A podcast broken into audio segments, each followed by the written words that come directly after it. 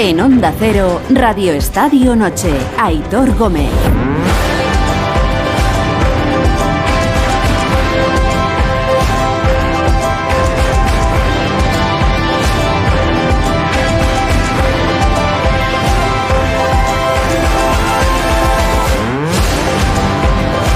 Las once y media, las diez y media en Canarias. Buenas noches y gracias una vez más por regalarnos vuestro tiempo a estas horas, o bueno, con el podcast cuando más os apetezca, cuando mejor os venga.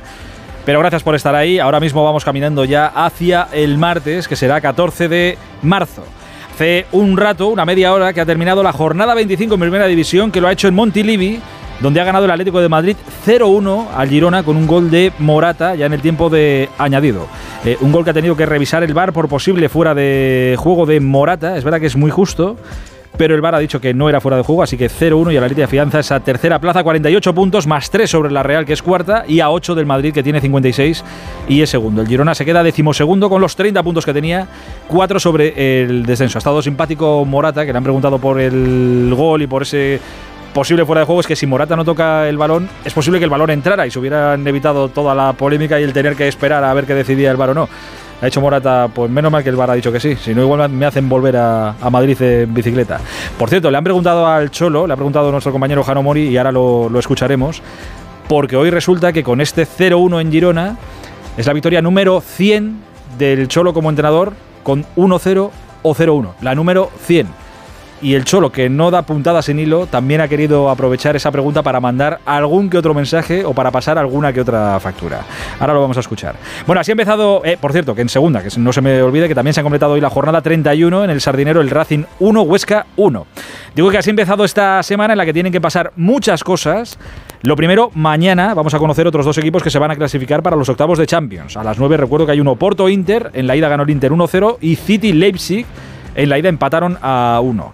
El miércoles le tocará el turno al Real Madrid contra el Liverpool, eliminatoria que tienen muy de cara. Benzema y Mendy parece que se apuntan al partido. Alaba no, pero insisto, lo tiene muy de cara el Real Madrid con el 2-5 de la ida.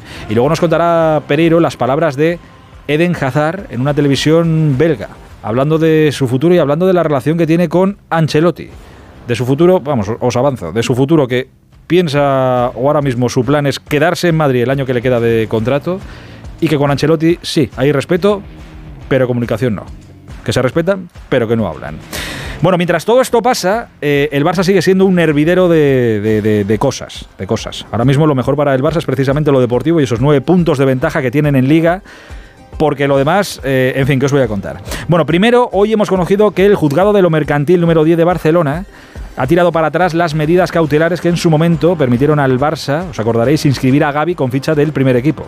Esto significa que Gaby volverá a jugar con ficha del filial.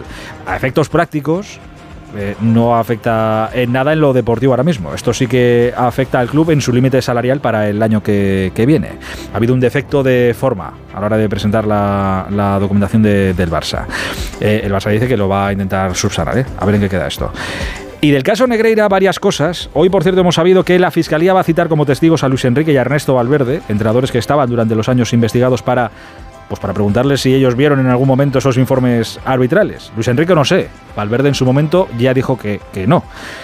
Pero mientras esto va creciendo, cuando las dudas son más y más grandes, el presidente del Barça, Joan Laporta, eh, lejos de dar alguna explicación, que es lo que estamos esperando todos, ha dicho en un acto eh, esta tarde lo siguiente. M'emociono perquè tinc moltes ganes d'enfrontar-me a tots aquests poques vergonyes que estan tacant el nostre escut.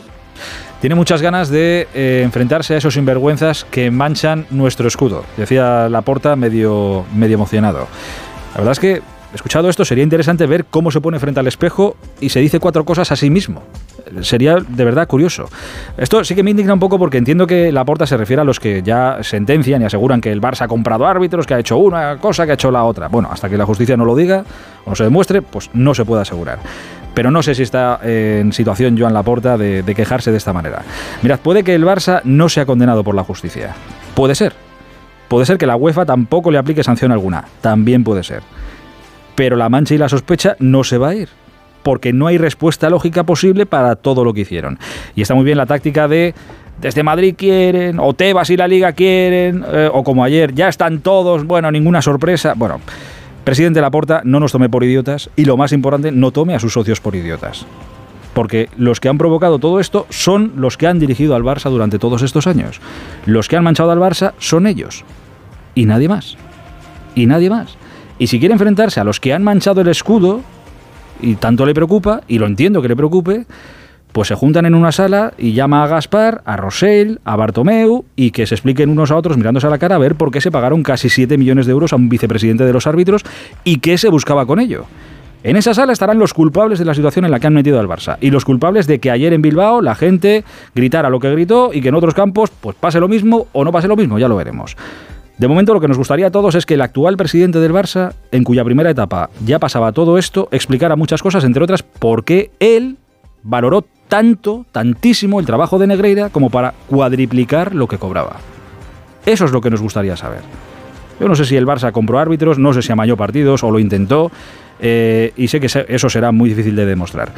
Pero si dudo, y si dudamos, y si todos estamos en lo mismo, es por culpa y por lo que hicieron los que mandaron y los que mandan en el Barça.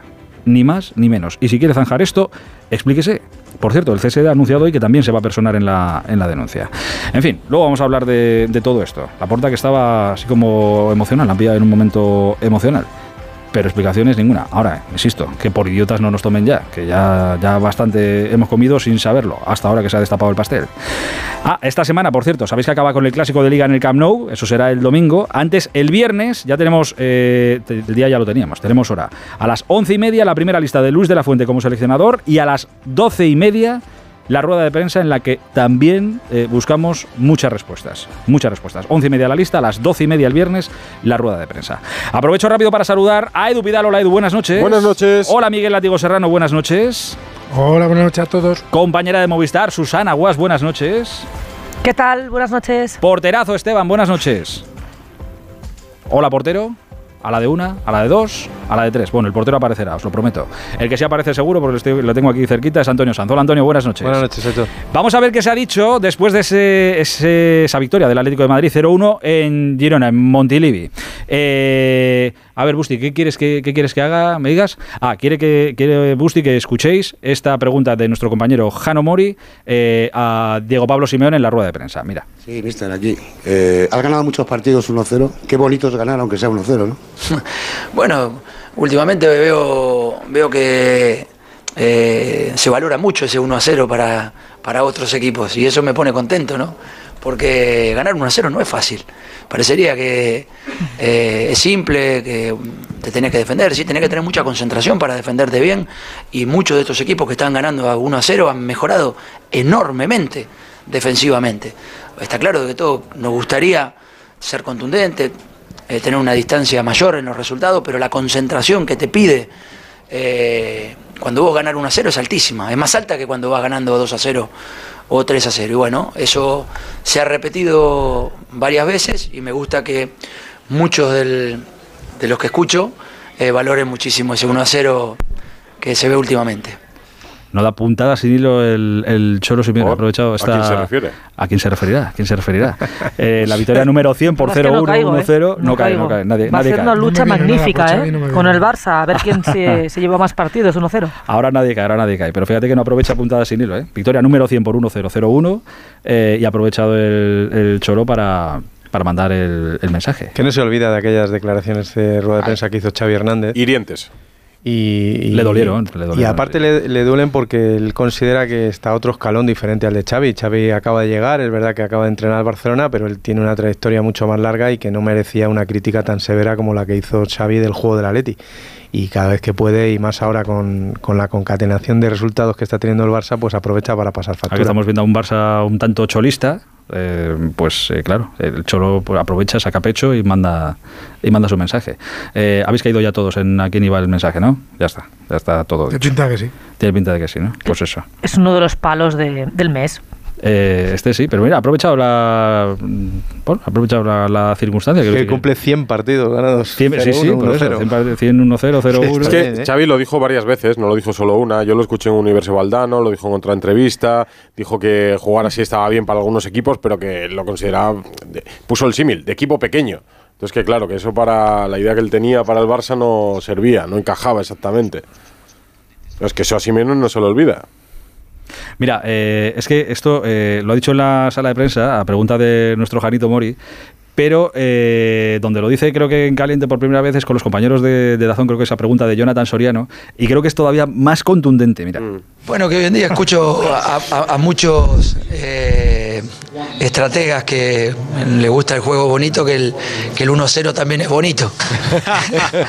Y- y- Son tres puntos, son tres y- puntos. Claro que es bonito. es bonito. ¿Ves? Ahí, aquí es más, más contundente. Aquí el mensaje ya es todavía más. más Que es directo, ¿no? Ya, sí, sí. Hay muchos estrategas de- del fútbol que tal. eh, Lo dice con una sonrisa. Bueno, pues mensaje mensaje enviado. Esto que tan bien le ha tan buenos resultados le ha dado al Atlético de Madrid en Hombre, todos estos años. es que Simeone ha tenido que tragar escuchando como Xavi dijo que no es el estilo que debe tener un equipo grande. El del Atleti, ¿no? Entonces, mm, claro, es que ahora mismo se le gira en contra, que es lo que decimos siempre, que hay muchas formas de ganar, que todas son válidas, ¿no? Y que al final está más cerca de la liga, que seguramente va a ganar, ¿no?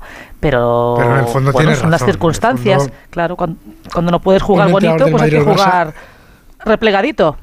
En todo caso, Xavi lo tiene fácil. No aguanta 100 1-0, no los aguanta. Que digo que, No los que- aguanta, o sea, no. Bueno, los aguanta. Tampoco ¿Cómo los pensábamos aguanta? que los podía aguantar Xavi, los Claro, está aguantando. tanto. O sea que No, pero no lleva 100, lleva, lleva 9. 100 Sí, no los da- aguanta. No, pero- igual, si eso te lleva a ganar, si eso te lleva a ganar, si eso te lleva a ganar, aguanta. Da igual, se te echa encima al Bernabéu. Si es que yo he visto al Madrid echar a Antic yendo líder, porque sí, porque cuando el equipo. Es que he visto a Relaño decir que el Madrid, la Champions de Del Bosque, pues que debería avergonzarse. O sea, es que el, el, el Madrid en el Barça, el nivel de exigencia, eh, es verdad que este Barça viene de una situación de crisis absoluta en lo institucional, en lo deportivo, segundo año después de la depresión de perder a Leo Messi, y entonces te aferras a lo que sea con tal de ganar la liga. Dos eliminaciones seguidas de Champions en fase de grupo que te pintan la cara, dos eliminaciones de Europa League. Entonces, el 1-0, entre el 1-0, que es susto, o la muerte, pues te quedas con el susto. Pero yo te digo que es que hay run run con cómo gana Xavi en Barcelona. O sea, a Xavi no le están lloviendo palos, pero la gente no, no está feliz y contenta de ganar 1-0. La gente quiere ganar 4-3 o la gente quiere ganar 4-1. Porque es verdad, porque es más aburrido ganar 1-0 que ganar 4-3. Hombre, Para el yo supo- espectador, pero, ¿eh? yo, pero yo supongo que la gente del Atlético de Madrid también preferiría ganar 4-1 o 5-0. Claro que sí. Pues supongo, ese es el claro debate que que sí, sobre, pero- sobre el cholo que hay en, en parte de algunos aficionados del Atlético de Madrid que les gustaría divertirse un poco más viendo al equipo. Eh, bueno, el Atlético de Madrid ha ganado hoy en Girona con ese gol que ha tenido que revisar el bar, que si era fuera de juego, que si no, no sé qué. Gol de Álvaro Morata, que creo que está hablando ahora mismo en zona mixta. Ahí está Janito. Eh, lo importante es ganar, conseguir los objetivos que nos hemos marcado todos juntos y, y tenemos una, una buena dinámica, una buena, unas buenas vibraciones en el vestuario y sobre todo positividad y vamos todos a lo mismo, así que es importante para nosotros ganar. Seis puntos con el quinto. ¿Tanto ha mejorado este equipo? ¿Tanto habéis cambiado? Bueno, creo que antes, a principio de temporada, cualquier dificultad, cualquier momento que el fútbol es una línea que se puede ir para un lado o para otro, creo que hemos hecho grandes partidos que no hemos ganado, que nos han dejado fuera de competiciones y, bueno, así es el fútbol y así es la vida. Ahora estamos en una buena dinámica que esperamos seguir, trabajamos mucho todos los días para, para seguir en esta línea y estamos bien. Asegurada la Champions, ¿ahora cuál es el objetivo? ¿Quedar tercero o intentar quedar segundo, como dijo Coque hace poco? Bueno, asegurado en esto del fútbol no, no se sabe nunca. Hay que ir a por, a por todas, a, a por, a quedar lo más arriba que podamos, a, a ganar nuestros partidos y esperar, que por desgracia es lo que nos toca, pero con, mirando hacia arriba, obviamente. Álvaro, son eh, nueve partidos consecutivos sin perder, solo una derrota después del Mundial. ¿Qué ha cambiado realmente en este equipo para que veamos este cambio tan radical? Bueno, es lo que he dicho antes, no sabría decir que ha cambiado, si es verdad que ahora muchos episodios que, que están ahí en, para un lado o para otro nos lo llevamos nosotros, a lo mejor es porque tenemos mucha positividad en el vestuario, porque estamos muy bien, porque llega el buen tiempo también, no sé, son todo un, cúmulo de cosas que, que son así. ¿Es un tema mental o de juego? Es que no lo sé, no lo sé. Yo, nosotros estamos trabajando todo el año para, para hacer esto y bueno, ahora las cosas nos salen. Trabajan, trabajan, trabajan y hay veces que salen y hay veces que no salen. Pues mira, ahora al Atleti le están saliendo. Ahora creo que sí que está nuestro porterado por ahí. Hola Esteban, buenas noches. Aquí estoy, Héctor, muy buenas ahora noches. sí, alto y claro. Eh, bueno, ahora os hago una reflexión, a ver si compartís eh, la reflexión eh, que, que yo mismo me hago con, en mi cabeza con, con el Atlético de Madrid en estas últimas, en estas últimas semanas. Antes, eh, Janito, ¿estás por ahí? ¿Qué tal? Buenas noches, Aitor. Sí, aquí estamos después de acudir a la rueda de prensa de Simeone, un Simeone que estaba hoy muy sonriente. Eso no se ve en radio, pero ya te lo digo yo. ¿eh? Estaba feliz, contento. Es la primera vez que ganan este campo. Había venido tres veces anteriormente con tres empates, un campo difícil para el Atlético de Madrid. ¿Será por la victoria Y ha 100 roto su del beneficio. 0-1-1-0? Pues sí, pues seguramente, seguramente. Mira, eh, yo creo que el Atleti está oliendo la primavera, decía la Morata que será buen tiempo, ¿no? pero es verdad, es verdad que los brotes verdes son una realidad, ¿no? Después de perder frente al Barcelona en el Metropolitano, pues son seis victorias y tres empates, si no me falla la memoria. Una muy buena racha y, y un Simeone que está reivindicando su estilo de juego porque Vamos a ver, yo no voy a defender, yo, yo estoy aquí para informar, pero si es verdad, todos estaréis conmigo, a, a todo el mundo le gusta que su equipo juegue bien y gane, pero lo más importante es ganar. Y si tú le preguntas a alguien Bueno, ¿qué depende a quién, Jano. y no ganar, Había algunos que no Sí, servía bueno. ganar jugando mal. hombre, mm, es- es mejor jugar bien, pero si, si tú ganas, normalmente es porque has marcado un gol más que el contrario, con lo cual algo has hecho bien, a lo mejor has defendido mejor. No lo sé. Tampoco estoy diciendo que sea un amante de, este- de este- de- esta manera de ver el fútbol, pero él se ha reivindicado porque ha aprovechado la ocasión y ya sabéis que él no deja de, vamos, no deja pasar una ocasión así. Se la, se la hemos puesto votando en el día de hoy, claro. Sí, sí, desde luego, con el, con el aniversario que, que se cumplía. Eh, digo que la, la reflexión que hago con el, con el Atlético de Madrid desde, la, desde unas semanas a esta parte eh, es que, claro, el Atlético ha sido un, un sub y baja en toda la, la temporada. Eh, en un momento yo pensé, de verdad, eh, que el Cholo no seguía la próxima temporada. Ahora estoy casi seguro de que sí. Que había fractura en el Déjame- vestuario, déjame- pues ahora ya que no lo veo. Que podían terminar terceros eh, y que lo iban a pasar difícil, pues ya están terceros. En fin, esa es la... Dime, dime, Janito. No, que se me olvidaba comentarte. Dime. Mm, Vamos a ver, el fútbol no tiene memoria, pero es verdad que él está un poco molesto porque se le han dado muchos palos por ese asunto, muchísimos palos. Y ve que ahora lo que para él eran palos, para otros son elogios. Y entonces él en su cabeza piensa que es injusto, evidentemente. No, no es una situación justa pensando que lo que importa, lo que importa es ganar. Y, y unos ganan lo- haciendo lo mismo que tú y es maravilloso y tú eres un Sí, desastre. pero hay una diferencia bastante sustancial. Xavi es el que se pone el listón tan arriba, de valorando Claro. más el juego que el resultado, y Diego siempre ha dado más importancia al resultado que al juego. Y esa es la gran distancia y la gran diferencia que hay entre uno y otro. Claro, pero Porque Diego es muy velardista. Bilardo decía, jugar bien es ganar. Bueno, Esto es así. pero si es que... Bueno, la escuela suya, quiero decir. Si, si todos, yo creo que si todos nos ponemos en la. Y, y nos gustará más o nos gustará menos el juego del Atlético de Madrid eh, y lo que hemos visto en todos estos años, que algunas veces le ha valido para ganar y otras veces no. Eh, pero si te pones en la piel de- del Cholo y visto, por ejemplo, pues cómo está el Barça, que es el equipo, insisto, a la y que se pone el listón tan arriba, pues es normal que. Aitor, no que te olvides que el Atleti está a 17 puntos del "Mira, del Barcelona. Barça. Sí, sí, por Cuidado, supuesto. ¿eh? Sí, sí, por supuesto. No, no, y O sea, la temporada. tampoco, y la- tampoco es que está para. Y encima eliminado de. Y la temporada es Liga mala. de Campeones, eliminado de la Copa del Rey.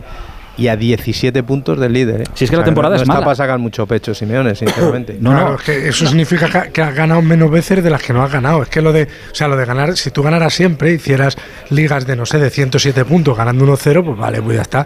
Pero es que, claro, cuando, cuando tu propuesta futbolística es tan poco entretenida, tan rácana, el día que no te sujeta al resultado, no tienes a qué aferrarte. Si tú Voy a poner un ejemplo, el debut de el Barça de Guardiola, que fue en aquel partido en Soria ante el Numancia y que empieza con derrota. El Barça tira 485.212 veces a portería y pierde, pero tú dices, bueno, es que este, este equipo, en cuanto tenga un poquito de acierto, va a hacer muchos goles y sobre todo es muy entretenido porque ataca y ataca y vuelve a atacar. A mí me, ocurría con, con el Borussia Dortmund de, de Klopp o el mejor Liverpool. Me divertía, me entretenía el rayo de Paco Gémez con sus defectos. Yo prefiero esa propuesta a una propuesta que me da igual que la haga Pepe Bordalás, Simeone o quien sea, que es competitiva, sin ninguna duda, pero a mí como espectador no me atrae, no me, me aburro, me aburro de ver un pero equipo es, pero es una elección. No, es Claro, que, claro que lo es, y muy respetable, por cierto. sí, Para claro. mí, de los entrenadores más fieles que hay a su propia idea es el Cholo. Mira, jornada 1, el 90% de los equipos salen jugando desde atrás. Jornada 15, el 90% de los equipos que han empezado desde atrás no salen jugando desde atrás. ¿Por qué? Porque mandan los resultados. Y tú vas a las pretemporadas de los equipos, y con todos los equipos que yo inicié, intentas una propuesta y acabas haciendo otra, porque los resultados no te llegan. Y al final el fútbol, no olvidemos que la única clasificación que manda es los resultados. ¿eh? Eh, qué pasa? Que unos eligen la vistosidad, pero para mí creo que el Cholo hoy está feliz porque creo que él piensa que jugaron bien.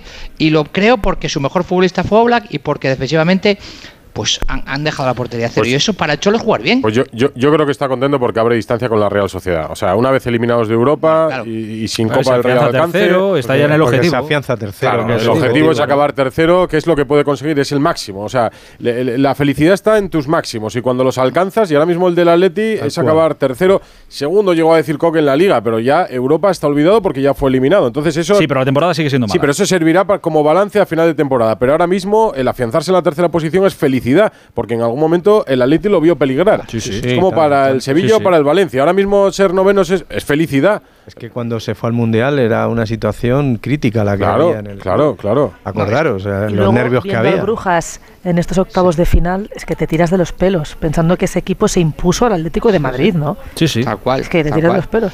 Por eso digo que ha sido- que ha sido se un- confirma que, que los equipos pueden cambiar mucho, ¿no? De, de- de noviembre a, a que vuelva la Champions, ¿no? Es verdad. Pueden ser otros grupo. Es que, no, es que no fue ni tercero. Es que tercero fue el Leverkusen, que estaba. Entonces lo cogió Xabi Alonso Alonso. y, Alba- y estaban casi en descenso, por no decir en descenso. Es que tú, eh, o sea, lo del Atlético de Madrid es una temporada mala y tal, lo sabremos. Y en junio se recordará cuando se haga balance. Pero ahora mismo ya eliminados es que hay que pensar en la liga. En Valencia te dirían, es que lo del Atlético son problemas del primer mundo.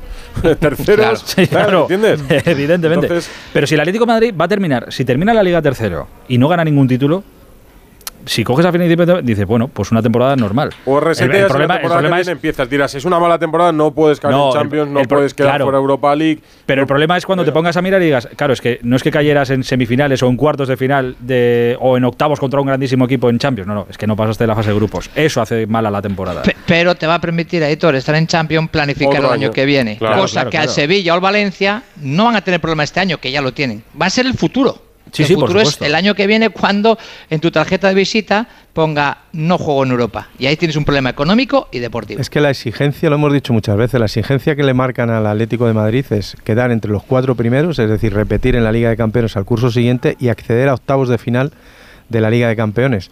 Este año no ha podido ser, pero lo, lo primero es lo que más o menos se va a conseguir. Tal Es cual. que cuando hablábamos el otro día de la llegada de Simeone, la pirámide de Simeone estaba en la base. Y es que ahora eh, superar lo que ha superado ya es una- un pico, la cúspide, que es ganar la Champions. Solo le queda eso. Por lo tanto, no tiene mucho que mejorar el Cholo en cuanto a resultados en Atleti. ¿eh? Todo- le ha ido todo bien esta, esta jornada. Los resultados de los demás le ha acompañado, eh, el empate de la Real la ha Bueno, hasta el bar, ¿eh? Tenemos al único contento con el bar esta Eh, jornada. Esta jornada sí, esta jornada sí. Esta de hecho, jornada no dicen nada. cuando estaba, cuando estaba revisando el bar, Simeone era el único que estaba diciendo, tranquilos, que tranquilos, que, que es gol, que es gol. Pero Digo, yo bueno, le quiero decir una cosa a mi amigo Esteban. Está muy bien que Simeone no, no, no, no, no necesite reivindicarse permanentemente, no necesite, porque lo, lo ha dado tanto, lo ha dado mucho, pero precisamente por eso creo que él no debe sujetarse en su propia historia. Creo que él tiene que medirse más el presente y sobre todo anclarse en, en un futuro mucho más óptimo, pero vivir de su propia historia no creo que sea bueno para él. A ver, eh, para mí el Cholo tiene un problema que, que, que solo ha vivido la idiosincrasia del Atlético de Madrid, su forma. No ha experimentado otros equipos. Creo que estuvo en el sí. Catania. No, no, y estuvo en Argentina. River y en Estudiantes y en Sí, pero en fútbol europeo no. dices en Europa. es. europeo no. Pero Sí, él Catania. conoce eh, su, su éxito, lo conoce basado así, en un buen balón parado, en una buena solvencia defensiva, incluso no se pone colorado con cinco defensas, y es la manera que ha conseguido el éxito. Otros entrenadores con otras experiencias en otros clubes han mamado otras formas de jugar y han visto otras posibilidades. El Cholo ha ido bien así y es difícil que cambie, ¿no? A mí eh, me vais a perdonar, pero como he visto toda la, secuencia entera, yo he visto cómo empezaba la entrevista en la televisión, que creo que ha sido la primera que daba el Cholo, y el Cholo las primeras preguntas estaba más serio. Entiendo que contento por dentro porque ganaba, pero estaba más serio. A raíz de esa pregunta del 0-1-1-0, no sé qué, que ha lanzado su mensaje, ha empezado a sonreír. Y Jano dice que ha llegado a la sala de prensa y que estaba feliz y contento. Pues yo creo que hoy le apetecía eh, y que lo tenía dentro y que ha aprovechado para sacarlo, le apetecía No, mandar ese mensaje 90 y pico. a Xavi, con el que p- por estas pullas públicas que se han ido lanzando del estilo y demás, le apetecía lanzarlo y le Sin apetecía duda, quedarse a gusto en el, día, en el día de hoy. Lo llevaba dentro, lo llevaba dentro y lo ha sacado. Y como lo ha sacado, pues está feliz y Yo, contento. mm, el Barça ha ganado los tres últimos partidos 1-0, ¿no? 0-1, 1-0 y 0-1, los tres últimos. Pero es que eh, yo creo que a Simeone aquello en su día le dolió, porque tú dices, se lanzaron pullas, es que no venía de nada. O sea, Xavi lo dijo como una idea, eh, dirigiéndose directamente al Atlético de Madrid, además, sin tener nada personal con Simeone, ni nada previo, ni, ni ninguna ningún conflicto, ni ningún enfrentamiento, o sea, nada. Simplemente fue una idea lanzada al aire en la que el Atlético de Madrid fue el ejemplo, y eso sentó fatal. Yo recuerdo que sentó fatal. es, que, Pero es que, Edu, es que, eh, el, es que el Atlético de Madrid es un grande, es un equipo grande. Sí, sí. No puedes decir que un equipo grande juega como un equipo pequeño, juega como le da la gana. Y ha jugado así históricamente. Y el Atlético de Madrid, mira, yo me acuerdo de un hombre que Antonio San conocía muy bien, muy bien, muy bien, que a mí siempre me decía, el Barcelona es el equipo que mejor juega históricamente en la liga. El Madrid, el que siempre gana. Y el Atleti juega al contragolpe, que es lo que ha hecho toda la vida, y le ha ido muy bien. Pues yo, yo solo. Por rachas. Yo solo a veces ma- mejor que otras. ¿Y qué le dijiste tú a Luis Aragonés? Que tenía razón siempre. como Pues para decirle- amén. ¿Qué voy a decir? como para Amén. decirle que no, como para decirle que no. Eh, yo solo matizo una cosa de lo que dices, Jano. Que deci- decirlo se puede decir. El problema es cuando de lo que dices o lo que criticas te lo acabas aplicando. Porque entonces, claro, se te vuelve, se te vuelve en contra. Que, y no pasa absolutamente nada. Si no- yo no critico a Xavi porque ahora sea más resultadista que antes. Pero claro, si antes has dicho que te pones tú el listón y que hay que jugar de otra manera, digo ya, pero ¿y ahora qué, qué está pasando? ¿Qué es lo que está pasando? Claro, es que lo ha dicho antes Antonio Sanz, es que Simeone nunca, nunca ha dicho nada de eso. O sea, eh, te gustará o no, pero es, es coherente con su idea. No dice una cosa y, y- y- y hace otra. Eh, oye, no sé cómo Yo creo que es un poco la venganza de Simeone, ¿eh? Esto, sí, que ya te digo, que lo llevaba dentro y que le apetecía hoy sacarlo, que no da puntada sin hilo. Igual que ayer estaba todo el mundo pensando, ¿y esto de la ventana y la puerta? ¿Qué habrá dicho? ¿Qué habrá querido decir con esto? Bueno, Yo creo que se se habrá equivocado equivocó. con el refrán. Sí, sí, se equivocó. sí, No, sí. no, Yo creo que se se equivocó. No se equivocó, vamos, en nada. Nunca. Pero en nada, en nada, de Bueno, nada. de lo que escúchame, se equivoca, ¿eh? Bueno, sí, no, bueno, no le hagamos, no le hagamos No, no, más no. de lo de lo que es. Que- ¿eh? no, no, me refiero que en el contenido del mensaje, oye, cada uno que piense lo que quiera. Pero que, que alguno pensaba, no, el refrán lo ha dicho Pues yo mal, tal. No ha honestamente, dicho creo mal que se, yo honestamente creo que se equivocó. En el, en el mensaje puede ser. Pues, oye, eso es muy libre. Pero que en el refrán no se equivocó. O sea, no es que quería decir otra cosa y le salió. Más que No, libre no, es no. posible equivocarse. Sí, sí, por, por supuesto. Eh, que digo que no sé cómo eh, se habrán quedado en Girona después de esta derrota con ese gol en fuera de juego, con el bar revisando. Eh, Vicente Casal, buenas noches. Muy buenas noches, Aitor. ¿Y cómo Pues, se ha quedado eh, la parroquia por allí? Bueno, pues te puedes imaginar, eh, ha sido un, jarro de agua fría aquí, eh, bueno, tanto para Michel como para la afición, era un partido complicado, era un partido en el cual el Girona había tenido sus opciones, a pesar de que en la primera parte del Real Madrid, el eh, Atlético de Madrid había tenido dos ocasiones importantes. Bueno, tuvo el Girona aquella que casi mete David López desde el centro del campo y al final, pues bueno, ha salido Michel que había acontecido, dice que no es una derrota dura, pero lo es porque el Girona no acaba de despegar y está solo cuatro puntos por encima del descenso. Ha sido dura también porque además han estado trabajando esta semana eh, la jugada de los cornos cerrados que practica el Atlético de Madrid y Bimba. En el descuento le han metido un gol de un corner cerrado y sobre todo es un partido duro por el parte de guerra. Eh, la pareja de, centrocampistas importante, insustituible este Girona, como Alex García, Jorol Romeu, eh, están lesionados. Vamos a ver eh, hasta qué alcance tienen estas lesiones, pero bueno, es un momento complicado de la temporada. Vida cuenta que bueno, el uno de los recambios naturales que era Ramón Terracha ha salido en este mercado de invierno al Villarreal y ahora mismo el Girona, pues bueno, eh, tocado por el resultado, tocado un poco por, por ver cómo se desarrollan estos jugadores que andan con problemas físicos, pero bueno, eh, tiene un ligero colchón, tiene 30 puntos y bueno, eh, está en mejor situación que otros. Eh, exacto. Eso es lo que hay que pensar. Que siempre habrá alguien que esté peor que tú. Eso es de mirar el vaso que está medio, medio lleno siempre.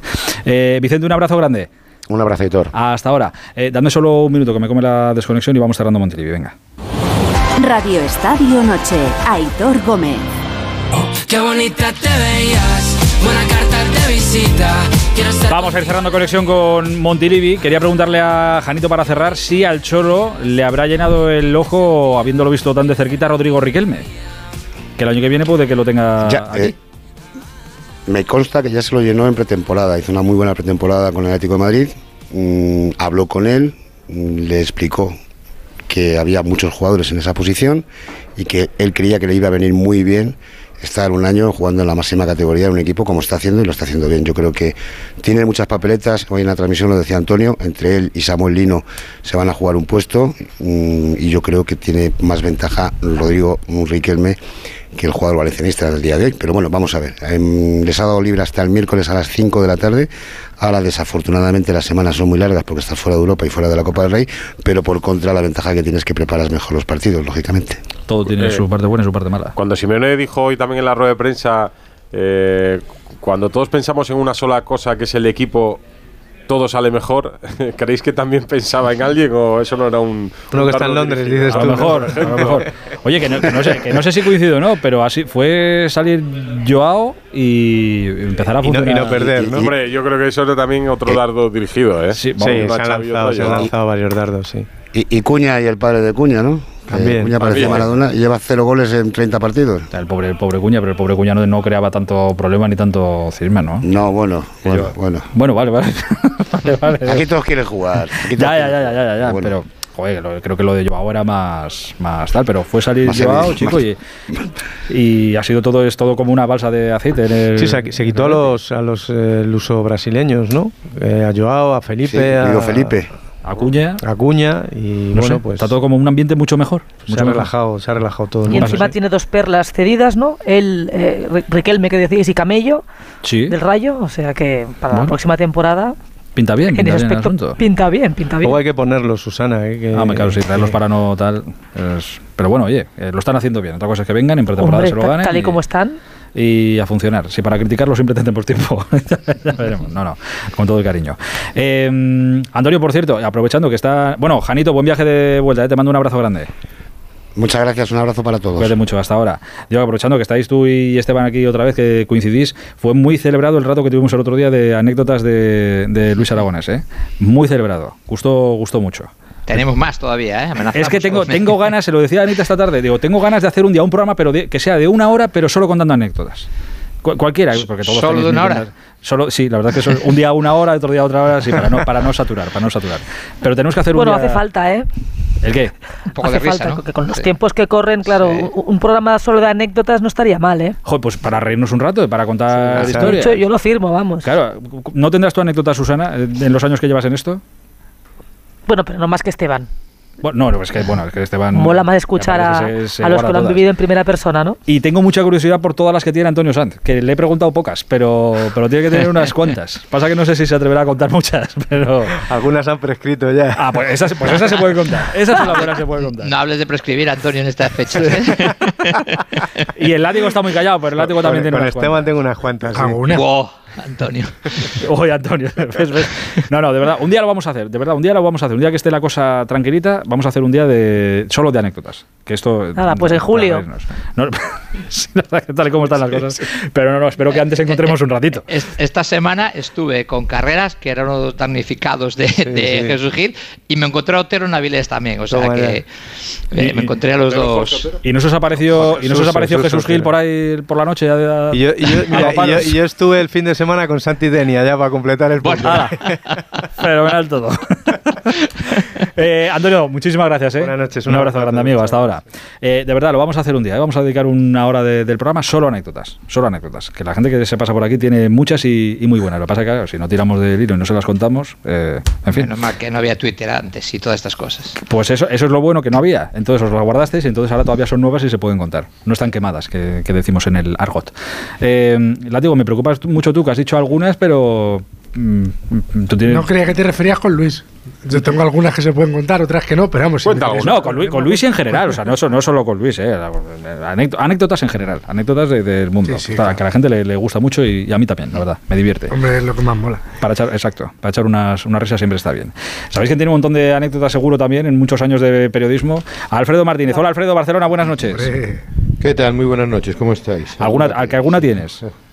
Alguna hay, alguna que alguna ni siquiera se puede contar. Bueno, no, pero, pero habrá, O, o no se debe, o no se debe. pero habrá contar. alguna que sí. Sí, aunque solo sea por, por experiencia y por años. Sí, hombre, sí, hay sí, sí, hay joder. Pues hay un día, muchas. de verdad, que os lo prometo, ¿eh? Un día lo vamos a hacer, un día lo vamos a hacer. Eh, fíjate que no tendrá frentes abiertos el, el Barça. eh, bueno, pues nada, ahí va el dardo de Simeone también hoy para, para Xavi. o sea, Sí, sí, ya lo, ya lo veo, evidentemente. Hay Cuando ganan porque ganan, cuando pierden porque pierden, cuando ganan por cómo ganan, en fin, aquí siempre hay, hay debate en todo lo que, lo que es la grandeza del Barça, evidentemente. Hay de todo, hay de todo. Eh, bueno, en el Barça que siempre pasan cosas y en estos días más todavía, bueno, hoy han seguido pasando muchas, muchas cosas. Eh, Sí. Empecemos, eh, voy a empezar preguntándote por lo de, por lo de Gaby. Eh, Sí. Que le han echado para atrás las medidas cautelares por un defecto de, de forma. De forma, sí, porque lo presentó tarde. Eh, es un revés, evidentemente, porque el juzgado de lo mercantil número 12 ha anulado la medida cautelarísima que le había concedido al, al Barcelona. Esto recordarás que fue el día 31 de enero, Al que era el último día de la inscripción. Sí, porque el Barcelona argumentaba que dice, oye, yo he vendido las palancas y con las palancas, si usted a CVC le da tanto por ciento para masa salarial, nosotros por estos ingresos nos correspondería más masa salarial, por tanto tenemos más horquilla y podríamos meter ahí la inscripción de, de. Es una interpretación numérica que ellos creían que la liga hacía de manera restrictiva. Dicho y hecho. Pero claro, una medida cautelarísima es que el juez dice, usted me está diciendo que si yo le meto en la cárcel ya ha cumplido condena, ¿no? Pues entonces para no eso no le meto en la cárcel de momento, aunque está usted condenado, pero la cautelar es cautelarísima solo. Como el Barcelona pidió una cautelarísima, tenía que solicitar o argumentar por qué pedía la cautelar y presentar la- el escrito de alegaciones. Y cuando presentó el escrito, según el jugador mercantil, lo ha hecho tarde. Un día tarde. Eh, un día tarde. Y entonces eh, ahora se encuentra con esa difícil tesitura de que si no se le admite, inmediatamente se quita la cautelarísima. Decir, no, es que ya no solo eh, no, no se le admite porque ha llegado tarde, es que la cautelarísima que había pedido, por tanto, no tiene efecto. En ese punto, la Liga de Fútbol Profesional entiende que tiene que desinscribir la ficha como jugador del primer equipo con el dorsal 6.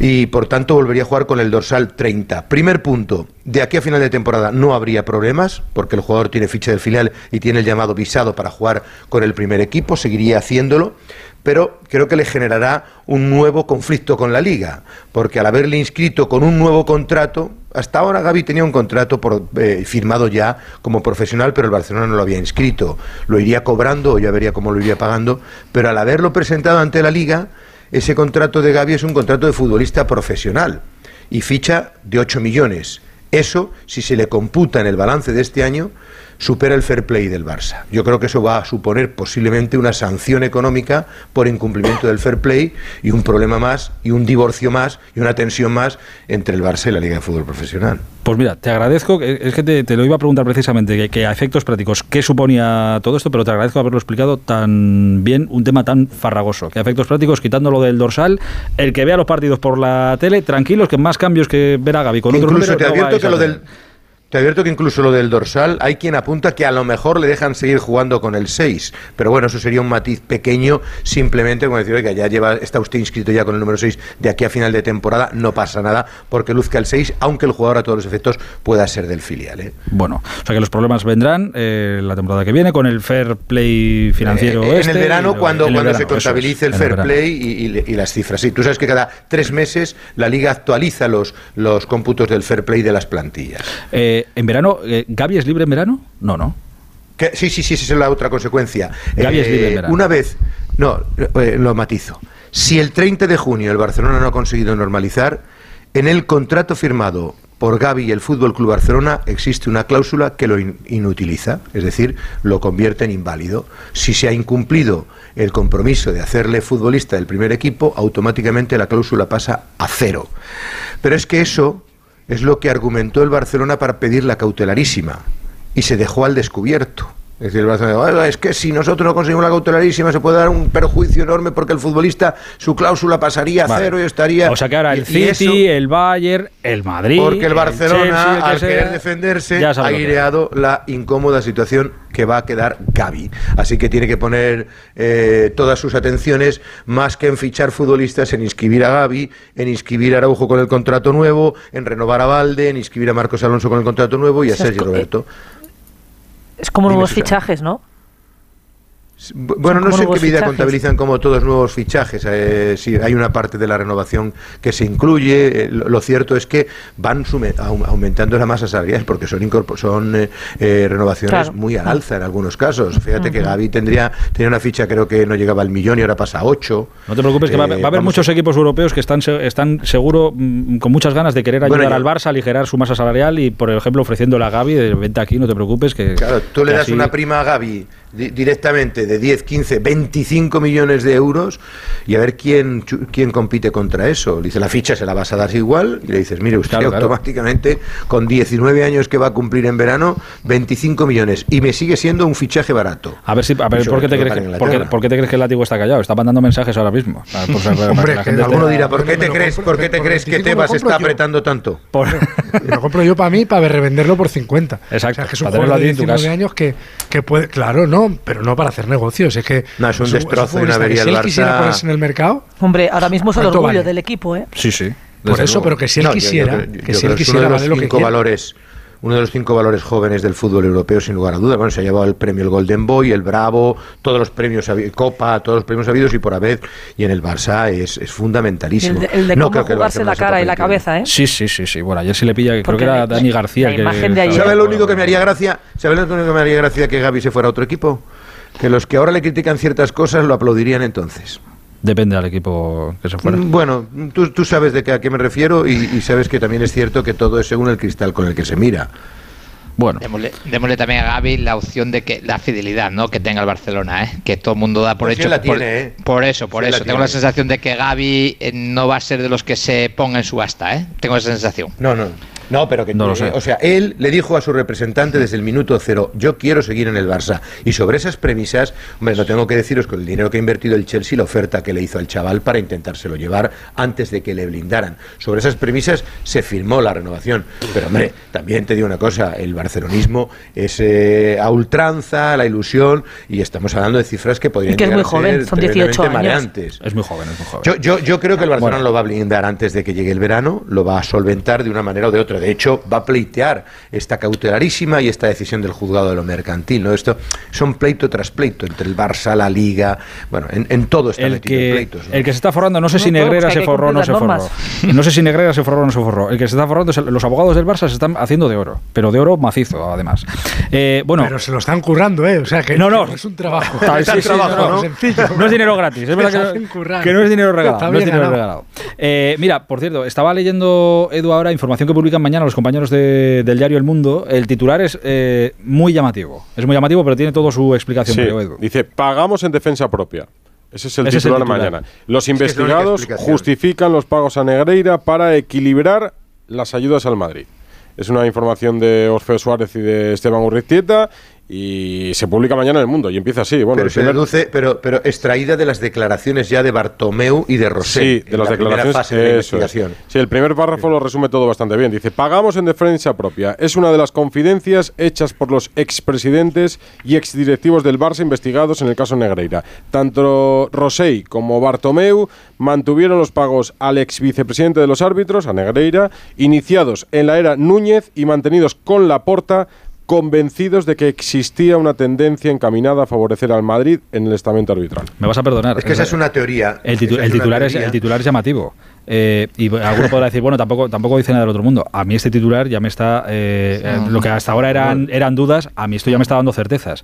Quiero decir, en el Barça eh, tenían la, la duda o tenían la sensación, eh, pero era una sensación de que son. Sí, sí, pero una- es- no, no dejaba de ser una sensación porque si no hubieran ido al juzgado a decir, mira, esto es lo que está pasando y están favoreciendo al Madrid, pero tenían la sensación de que los arbitrajes les estaban, les estaban perjudicando.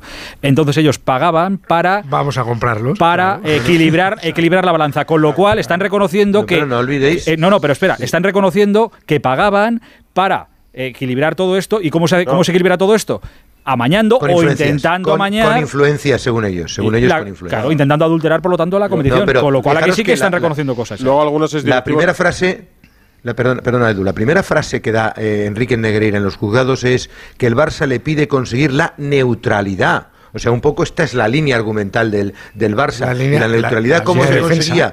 Pues con poderes, con poderes fácticos, con, con la ascendencia de Enrique Negreira diciéndole, oye, al Barça no me lo toquéis, el Barça es tan digno como el Madrid. Y él, ese trilerismo, es lo que algunos entienden que es lo que consiguió que durante mucho tiempo engatusara y, y, entre comillas, engañara al Barça. Ese es el hilo argumental de la defensa. Allá cada uno si se lo puede creer o no. Que allá no cada sé- uno si no dice, oye, eso vale 500.000 euros al año. No lo sé. Bueno, pero es- ese, pero ese titular, de- ese titular a mí me dice que lo que querían eran eh, equilibrar las cuentas. Y equilibrar las cuentas manipulando. Eso es lo que Claro, me dice, pero- eso es lo que me pero- dice ese, ese Bueno, lo esa eh, declaración. eso de- Sí, sí. Manipulando o condicionando, o condicionando. Que, que- Ma- que- Claro, lo que vendría a demostrar es como los árbitros favorecen al Madrid, vamos a comprarlo. Las influencias para que nos favorezca a igualen. nosotros. O sea, Correcto. Que es una línea de bueno, defensa va- vamos a comprar a una persona. Vamos a pagar los la va a servicios de una persona que nos- vamos a pagar los servicios de una persona que nos garantiza que puede intentar la neutralidad. Que sí, pero que, correcto. Que luego lo- claro, eh, que ya partimos de la base de que los árbitros no son neutrales, que van con el Madrid. dice Eso significa que el Madrid falta- tendría que haber. Dice además que exdirectivos del Barça eh, mantienen al mundo, que los pagos se mantuvieron porque mantenían un chantaje permanente sobre el club con falsas acusaciones y no querían que ello derivara un gran escándalo público. Y además hablan de lo afectado que está el hijo de, de Enríquez Negreira, Javier Negreira, porque no conocía la, la relación y los negocios que tenía su padre y que todo esto le ha perjudicado en su carrera en el mundo del fútbol. Dice el hijo del padre. Bueno, bueno. Eso Sí, y la relación es inexistente en los últimos tiempos. E- e- Eso debe haber parte de verdad, porque el chico iba por un lado con sus informes, con sus vídeos, con su selección española, y al parecer, bueno, pues todo este entramado él, él lo desconocía. Y cuando él a lo mejor iba de coaching o llevaba a los árbitros al- a los campos de juego, tampoco pensaba que estaba condicionando, aunque a lo mejor algunos de ellos habían podido hablar con el padre. ¿Vosotros creéis que Florentino está un poco obsesionado con el tema arbitral? Eh, yo- Pregunto. No, yo, yo- no, no, yo creo que el que está obsesionado con el tema arbitral era el Barça, que ha pagado casi 7 millones. No, no, de te euros. pregunto, yo te, yo te pregunto, yo te pregunto. ¿Creéis que está un poco obsesionado con el tema? de- Porque el que sí estaba muy obsesionado, Pero y es que- la, la madre del cordero, es José Luis Núñez. O sea, Núñez era una persona que vivía permanentemente convencida de que los árbitros le esquilmaban, le robaban y le quitaban. Y a partir de ahí se genera un caldo de cultivo que lo heredan. Gaspar y compañía. Pero, y desde escucha, no, es que el que se- cuatriplica el sueldo es, Es la la porta. porta. Es la porta. Es Sí, la bueno, actual otro que presidente. habría que explicar. Ahí sigue, Eso- ahí pero- sigue pero- sin hablar. pero- Otro que estaría. Bueno, pero es que hay, hay una partida, Susana, muy llamativa, a final de todos y cada uno de los años, que si tú le estás pagando 45.000 euros al año, iba yendo de 90 hasta 140 y 145.000 los últimos años, que es como el premio fin de curso, que se paga en junio. No sé si habéis visto las partidas Sí, sí, sí, sí, lo de Enrique. Negreira en las facturaciones, son un, un constante anual, mensual, pum, pum, pum, pum, pum, pum, pum, y en junio de repente te dicen, bueno, recopilación de vídeos del Mundial del no sé qué, no sé cuántos, vídeos de la selección española, que tal y que cual, que ya debían estar repicando vídeos y grabando vídeos. pero escúchame una cosa, pero- 145.000. de verdad. Pero escúchame una cosa, pongamos, pongamos negro sobre blanco. Negro sobre blanco. El Barça lo que tenía en aquella época era sensación de que los árbitros les puteaban, que iban a favor del Madrid. Esa Sí, era la sensación. sí, sí, ¿Certeza tenía sí. alguna? Ninguna. Pero tenían la sensación. Entonces ellos qué hicieron? Vamos a comprar influencias, vamos a pagar a este señor para equilibrar la balanza. Entonces, el problema es que el Barça tenía sensaciones y nosotros tenemos certezas de que el Barça compraba para eso. Por eso Pero- me parece tan mejor- importante lo que dicen o esa extra- ese extracto de, de la defensa o de la declaración ya de los expresidentes delante, de, Sí. delante del juez. Sí, pero tú estás dando por certeza que el eh, pagar al vicepresidente significa comprar a los árbitros. Ellos dicen que Nos pagan jodido. al Mira el vicepresidente, titular. lo cual, Pero lo si cual- ya está aprobado, lo cual es- Alfredo. Mira el Sí, pero- titular. pero perdona, que termino. No, no, pero que termino el planteamiento. Lo cual es inmoral, de por sí muy inmoral. A mí me parece que lo más grave de todo esto, por encima de compras y tal y cual, es que empiezas ya eh, con una persona con un cargo incompatible con esa cantidad o con cualquier contacto y contrato, pero ellos no están reconociendo la compra de unos servicios para eh, comprar árbitros, sino para neutralizar puede ser con consejos, con eh, contrapresión, contrapresión. manipular de manipular igual, de no alguna manera. porque no es lo mismo, Aitor. Manipular No de alguna manera, Alfredo, manipular de alguna Pero no manera. es lo mismo comprar árbitros Bueno, que decirle, señor Engel Negrela, neutralice. No sé la si se ha citado como testigo no, va a poder mentir. Vamos a ver, vamos a ver. Ayer No, no, discutíamos no, no mucho sobre la. Va- a la poder mentir salvo que le pillen. Ayer hablábamos mucho no. No, y si y si miente pasará a ser imputado, que esto es que esto es algo Si que ocurre y se en demuestra muchos que procesos, que Bueno, testigos bueno, podría pasar a ser imputado en algún concepto más. Sí, ¿eh? pero- o sea, según el devenir de los acontecimientos, Laporta de momento está como testigo, la- pero podría la- pasar la a ser Porta- investigado. La Porta en esto quiere llegar a un fin, que es ¿Se puede demostrar que el árbitro X en el partido X de la jornada 36 Imposible. fue mm, pagado por el Barça Imposible, para pitar no. un penalti a favor? No se va a hacer. Vale, pero con lo que hay, que es que el Barça pagó 7 millones de euros al vicepresidente de los árbitros, es suficiente para que la Porta saliese a dar explicaciones y no lo ha hecho. Que va a salir, que va a salir. No lo ha hecho, Alfredo. Ha pasado un mes y no lo ha hecho. Es que va a salir, va a salir. Ha pasado un mes y no lo ha hecho. ¿Cuándo se calcula no sabe explicar por De qué. momento, eh, lo que ha hecho ha sido hablar en el día de hoy y quiero repetirlo. Lo hemos escuchado al principio del programa y quiero Pero- repetirlo porque Laporta, emocionado, dando un discurso ahí con los capitanes de, de todas las categorías del Barça. profesionales y, de los jóvenes. Pues le ha entrado la emoción, se ha venido arriba y decía esto. M'emociono perquè tinc moltes ganes d'enfrontar-me a tots aquests poques vergonyes que estan tacant el nostre escut. Tengo ganas de enfrentarme a todos esos Yo- sinvergüenzas yo- yo he consultado con fuentes- nuestro escudo. eh, Con fuentes- Una cosa. Con fuentes de fiscalías eh, es- provinciales y la conclusión en la denuncia de la Fiscalía de Barcelona es correctísima. Después de todo lo que se aporta, la pero si la conclusión de la Fiscalía es acertada. Ahora, en un juicio, en el proceso, tendrá que, que declarar todo Que el mundo probarlo. y probarlo. Efectivamente, pero la conclusión es acertada. Porque aquí nos escandalizaríamos si un empresario, imaginaros al más rico de España, Amancio Ortega, pagando 7 millones de euros al vicepresidente de la agencia tributaria, por ejemplo. Que sí, o, al, sí, por o al- supuesto, o al ministro por de Hacienda. ¿Y qué pensaríais, Sí. qué pensaríais de Enrique Negreira? ¿Qué Pero pensaría la Fiscalía? pero- si pero- si ante sus ojos la- las facturas de los pagos de esta empresa al, al fiscal o al ministro de Hacienda o al de la agencia tributaria. A ver, que este- Esteban Pero creo que, que sí. quería decir algo. Sí, Espera, espera un segundo. yo Alfredo. quería comentar algo. Eh, de momento, eh, solo es inmoral. Esperemos que se queden inmoral, ¿no? Vale más que les llamen eh, tontos que tramposos. Puede haber corru- corrupción no, entre es que, es particulares. que estamos, estamos, no nos damos cuenta de la crisis de credibilidad que estamos generando en el fútbol español. ¿eh? Y sobre todo hacia la figura de los árbitros, que no sé si le está afectando o no, pero llevamos unas jornadas donde los árbitros están siendo muy mirados. Y con respecto a la porta, más allá de los mítines que hacen eh, muy para sus socios, estás poniendo a los jugadores, que es el mayor patrimonio del club, a un caldo de cultivo que ayer vimos en San Mamés y que creo que no va a parar. Hasta que no se den las eh, explicaciones oportunas, concretas y claras de este lío que yo no tengo certezas, pero cada ventana que abro y sale el nombre de Negreira, cada vez hay más dudas. ¿Dónde está el dinero? Eh, me imagino que seguirán el rastro del dinero. Pero hoy ha publicado el Confidencial, creo que era, los compañeros del Confidencial, Sí, que lo que la, fis- 550.000 euros. que la Fiscalía cree que 550.000 euros de Claro. los que cobró del Barça, eh, de los que sacaba en efectivo Pero además vamos, con Negreira, 550.000 euros tú no compras una liga. los utilizaba, no, pero- los utilizaba para... Cree la Fiscalía que los utilizaba para eh, pagar a terceros, eh, para sus No, pero, cosas. pero mira, es evidente que, que las conclusiones de la Fiscalía son acertadas. Lo que dice Edu es verdad. Es decir, oye, usted ve aquí unas salidas extrañas, una compra de tal,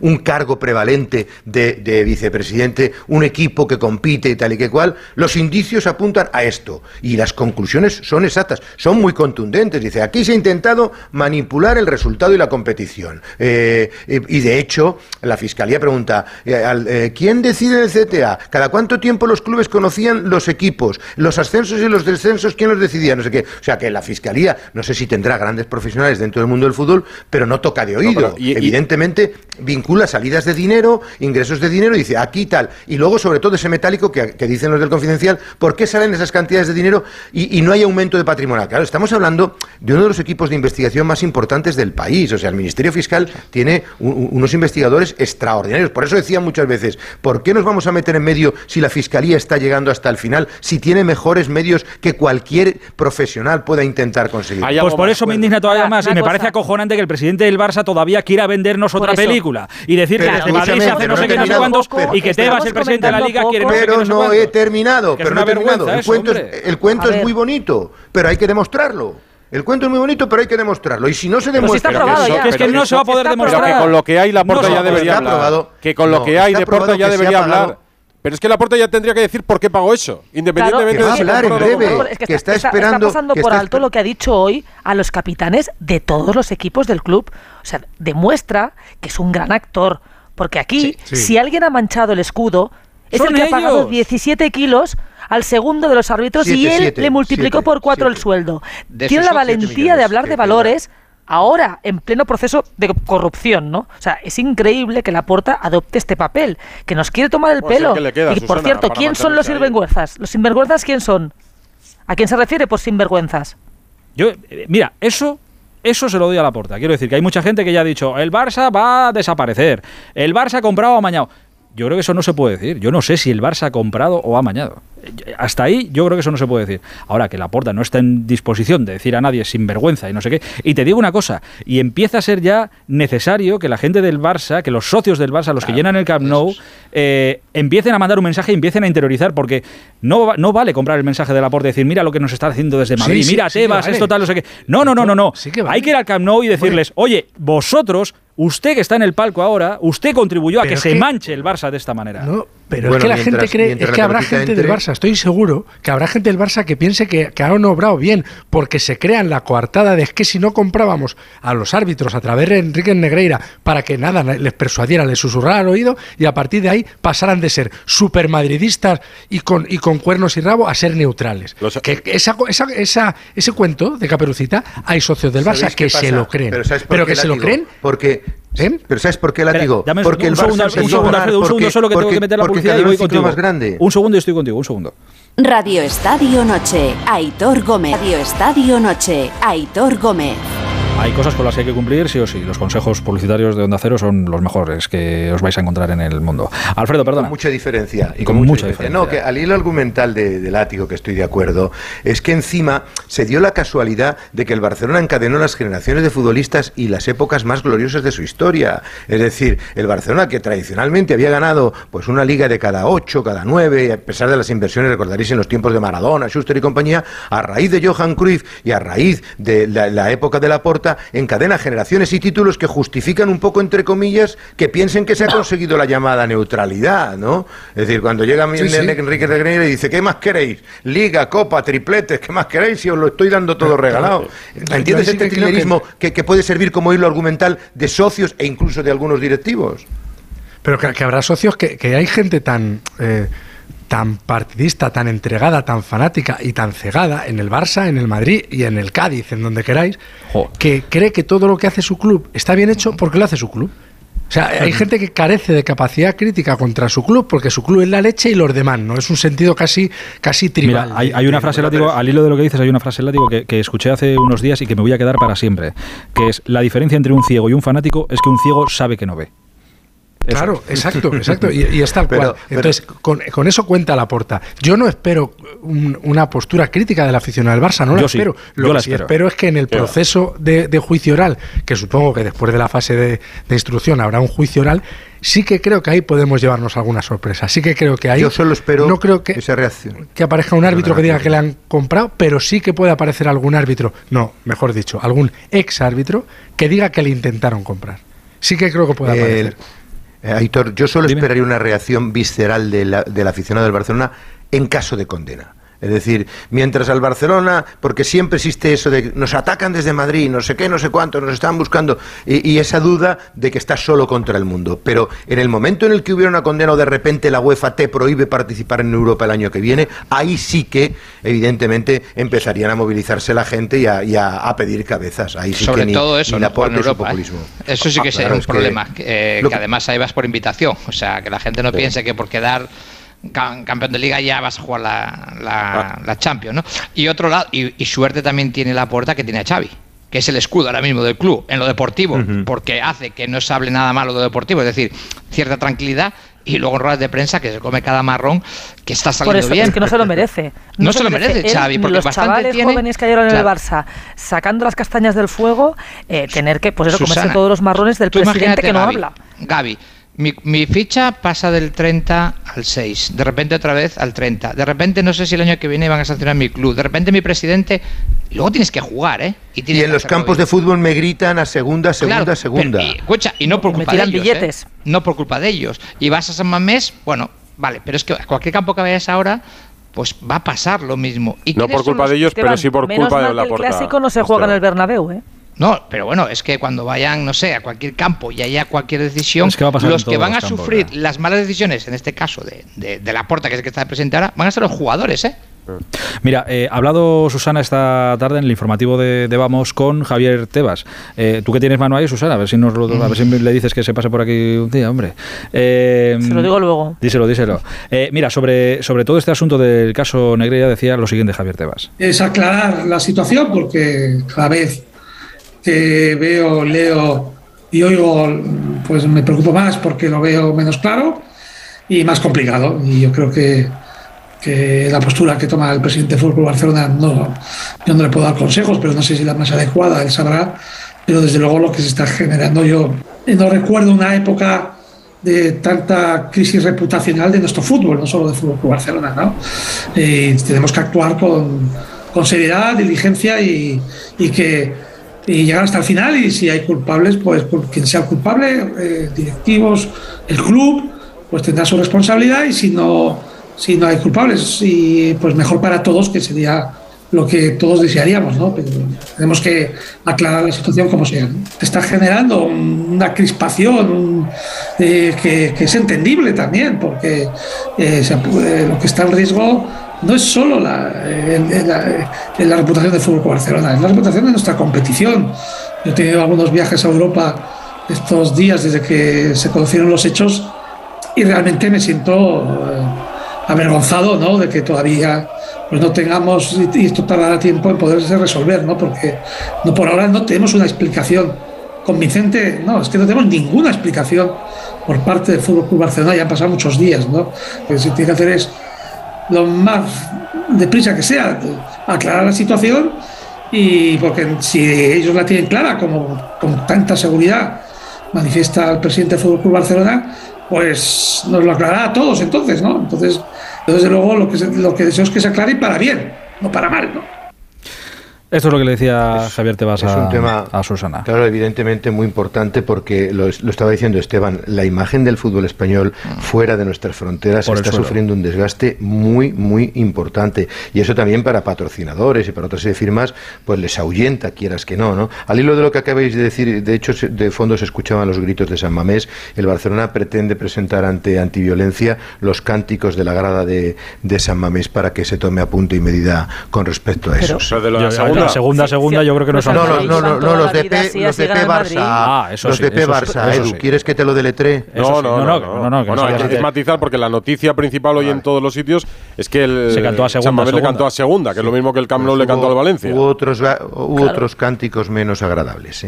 Vale, vale, que no, Sí, y- y al español cada vez que visita el, el Camp Nou. Pero vamos, que. que Bueno, pero ahora al que le toca, Susana, Susana, que todo el mundo tiene muertos en el armario, pero también tiene derecho a denunciar los, los, los insultos en el estadio. ¿O denunciar no lo que eso? tiene ¿Eso derecho a, de- denunciar lo que quiera. Ahora, esta situación, esta situación de verdad, Pero- los socios del No, Barça tienen de- que saber que el de enemigo lo tienen como dice dentro. Tebas, como todo el mundo que tiene dos dedos de frente está avergonzado, incluso el socio del Barça, que yo creo que, que lo está, el que tiene dos dedos de frente. Ahora, que el presidente de la Liga Española no pueda a- ir a ver el partido al palco, No va, no va el, el más domingo, es verdad. importante, No va. de- hombre, a nivel europeo, el más importante, el más visto, que es un Barça-Madrid, Madrid-Barça, que no pueda ir a un palco a verlo el presidente de la liga, es que estamos muy mal, muy mal, y hay que hacérnoslo mirar. Realmente nos recuerda una época peor que la que estamos Pero, viviendo. pero porque no, solo se mancha Barça, el, Barça. En esto tiene una eh, razón Tebas que dice, se mancha todo el fútbol. Es verdad, se mancha los árbitros. Por ejemplo, el estamento arbitral también necesita explicaciones. O sea, Sí, sí, los árbitros que dirigen hoy el comité. Eran los que antes estaban dirigidos por Negreira. Negreira, exacto, no se sabe y nada de Negreira. Eh, Sánchez Tarminio, no se, no sabe nada de Sánchez Tarminio tampoco. Aquí Pero- nadie pero habla. fijaos una cosa, que, que haya eh, que el Barça o cualquier club intente comprar a los árbitros está Oh. mal, porque es un intento de adulterar la competición en tu favor. Pero que el número dos de los árbitros, o el número tres o el número uno, en este caso el número dos, se deje comprar, se deje corromper, es todavía peor porque lo que hace es extender la sospecha. Yo, por supuesto, en realidad, y lo he dicho mil veces, yo me creo a Mateo Laoz, a los demás no me los creo, no me los creo. No, no digo que se vendan, lo que digo es que tengo la sensación de cuando les veo arbitrar, no siempre pitan. No ponen la mano en el, A veces en el pi- fuego. Pero es No, que es no, normal, ningún aficionado. Y- Todas y las la- dudas que pueden surgir claro. de décadas anteriores en los aficionados están fundadas por todo lo que sabemos ¿sabes, ahora. Cuando los árbitros se defienden unos a otros y dicen, yo no habéis sido árbitros porque si lo supierais y lo habríais sido, ninguno sospecharíais de un árbitro y, tal". Y que era Negreira, registrador de la propiedad, empleado de ferretería, que era vosotros Negreira. creéis, Claro. vosotros creéis en el bar, ¿no? ¿Creéis en el bar, sinceramente, como herramienta? ¿Os En el, en el herramienta, mecanismo sí, sí, me los que lo manejan sí, no. Sí, ¿verdad? Yo no. El mecanismo sí. Sin el bar, Me parece sin el una bar, chusta, vamos. si- si- sin el VAR, esta liga estaría igualada entre el Barça y Madrid. Es decir, que por las decisiones arbitrales, solo las humanas, ahora mismo el Barcelona habría perdido nueve puntos en lo que va de campeonato con respecto al Real Madrid. Sí, ya, ya, pero Pero es eso- que eso- no, pero eso son decisiones datos. objetivas. Pero eso, El- ya, pero eso, Alfredo, no tiene nada que ver lo de ahora con lo que pasaba hasta hace. hace Bueno, bueno, pero, pero, pero tenemos este año No, y pero- tenemos el VAR no, desde un tiempo no, la polémica y tenemos del este año esta- estos datos. La No, no, polémica pero- del VAR, no, el VAR, no. es objetivo. Pero, Perdón, ese- pero ese, perdón, pero ese son sentimiento. nueve puntos en 25 jornadas. Que ¿eh? sí, muy bien. Nueve puntos. Esa sensación de, que el arbitraje va, que, esa sensación de que el arbitraje va muy bien es lo que ha llevado eh, lo has contado tú, esa obsesión que tenía Núñez con todo eso es lo que ha llevado el Barça a la situación en la que está ahora. Pero de la misma forma Es que te cuento una cosa, te cuento otra. ¿Tú crees que al Barça de Xavi, Messi, Busquets, Iniesta y de Guardiola del Sestete le hacía falta No, pero comprar árbitros? esa pregunta, pero esa pregunta, no, pero esa pregunta, ¿Cómo- Alfredo, esa pregunta no para mí. Esa ¿Cómo pregunta no para mí.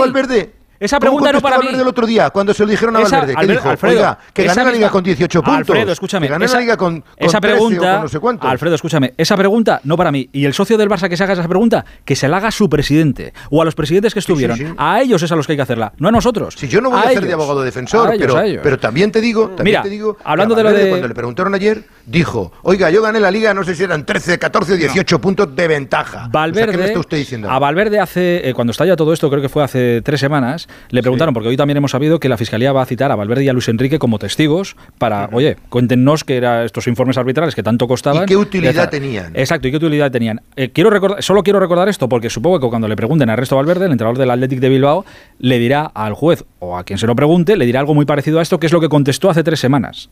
Pues no lo sé, no, no recuerdo. Y, mm, de la misma manera que aquí vemos, pero eso es algo común lo del tema de los informes de los árbitros. Aquí nosotros tenemos informes de los árbitros, bueno, del árbitro que nos va a arbitrar, pues bueno, eh, la estadística que tiene, eh, si, bueno, si, pues ese tipo, alguna apreciación que nos hacen, pues si, eh, si en los últimos, si en los últimos partidos hemos, eh, cuando hemos arbitrado, qué es lo que ha ocurrido, si hemos ganado, si hemos perdido, o si lleva un ratio de victorias más de equipo local, visitante, en fin, o si sacan más tarjetas, y, en fin, cosas de estas, pero eh, normales. Yo generalmente nos eh, van siempre son informes que llegan sobre a Jonas Piazu, que yo a veces lo miro, me comenta algo Sendoa por encima, pero y en Barcelona yo recuerdo que vamos ni, ni los miraba y no sabía ni que existían. Ni los miraba y no sabía ni que existían. Es lo que Y el Tata ¿Pero qué Martino dice? tampoco lo ¿Los sabía. Miraba, los miraba. Y no sabía ni que Enrique no existían. ha hablado, como es costumbre. Luis Enrique no sabe por Pero nada. lo- o sea, los que- miraba, no quiere decir que no existieran. No dice ni los miraba y no sabía ni que existían. No, o, o no sé si Se lo estarían al médico. miraba o- o no sabía ni que existían. Valverde se lo ha dicho a, su- a sus mm, compañeros de trabajo, voy a decirlo así, en Bilbao, y no desconoce completamente que en su época en Barcelona eh, le hubiera existieran informes arbitrales. Siempre Bueno, pues busca- de, de- esta, de esta respuesta no se colige, ¿eh? Bueno, De respuesta te lo digo yo como información de Onda Cero, Siempre de Ernesto Valverde, y será lo que declare. Y lo ha dicho también el Tata que Martino. probarlo. Y Luis Enrique no lo ha dicho porque no tiene canal de Twitch. Dime, portero. La, la No, que tapadera, sí. la tapadera de los informes se cayó por eso, ¿eh? por las declaraciones de Valverde, de Tata. Pautaso, Jorge Pautaso, el ayudante ¿qué del Tata Martino, fue el que dijo que no.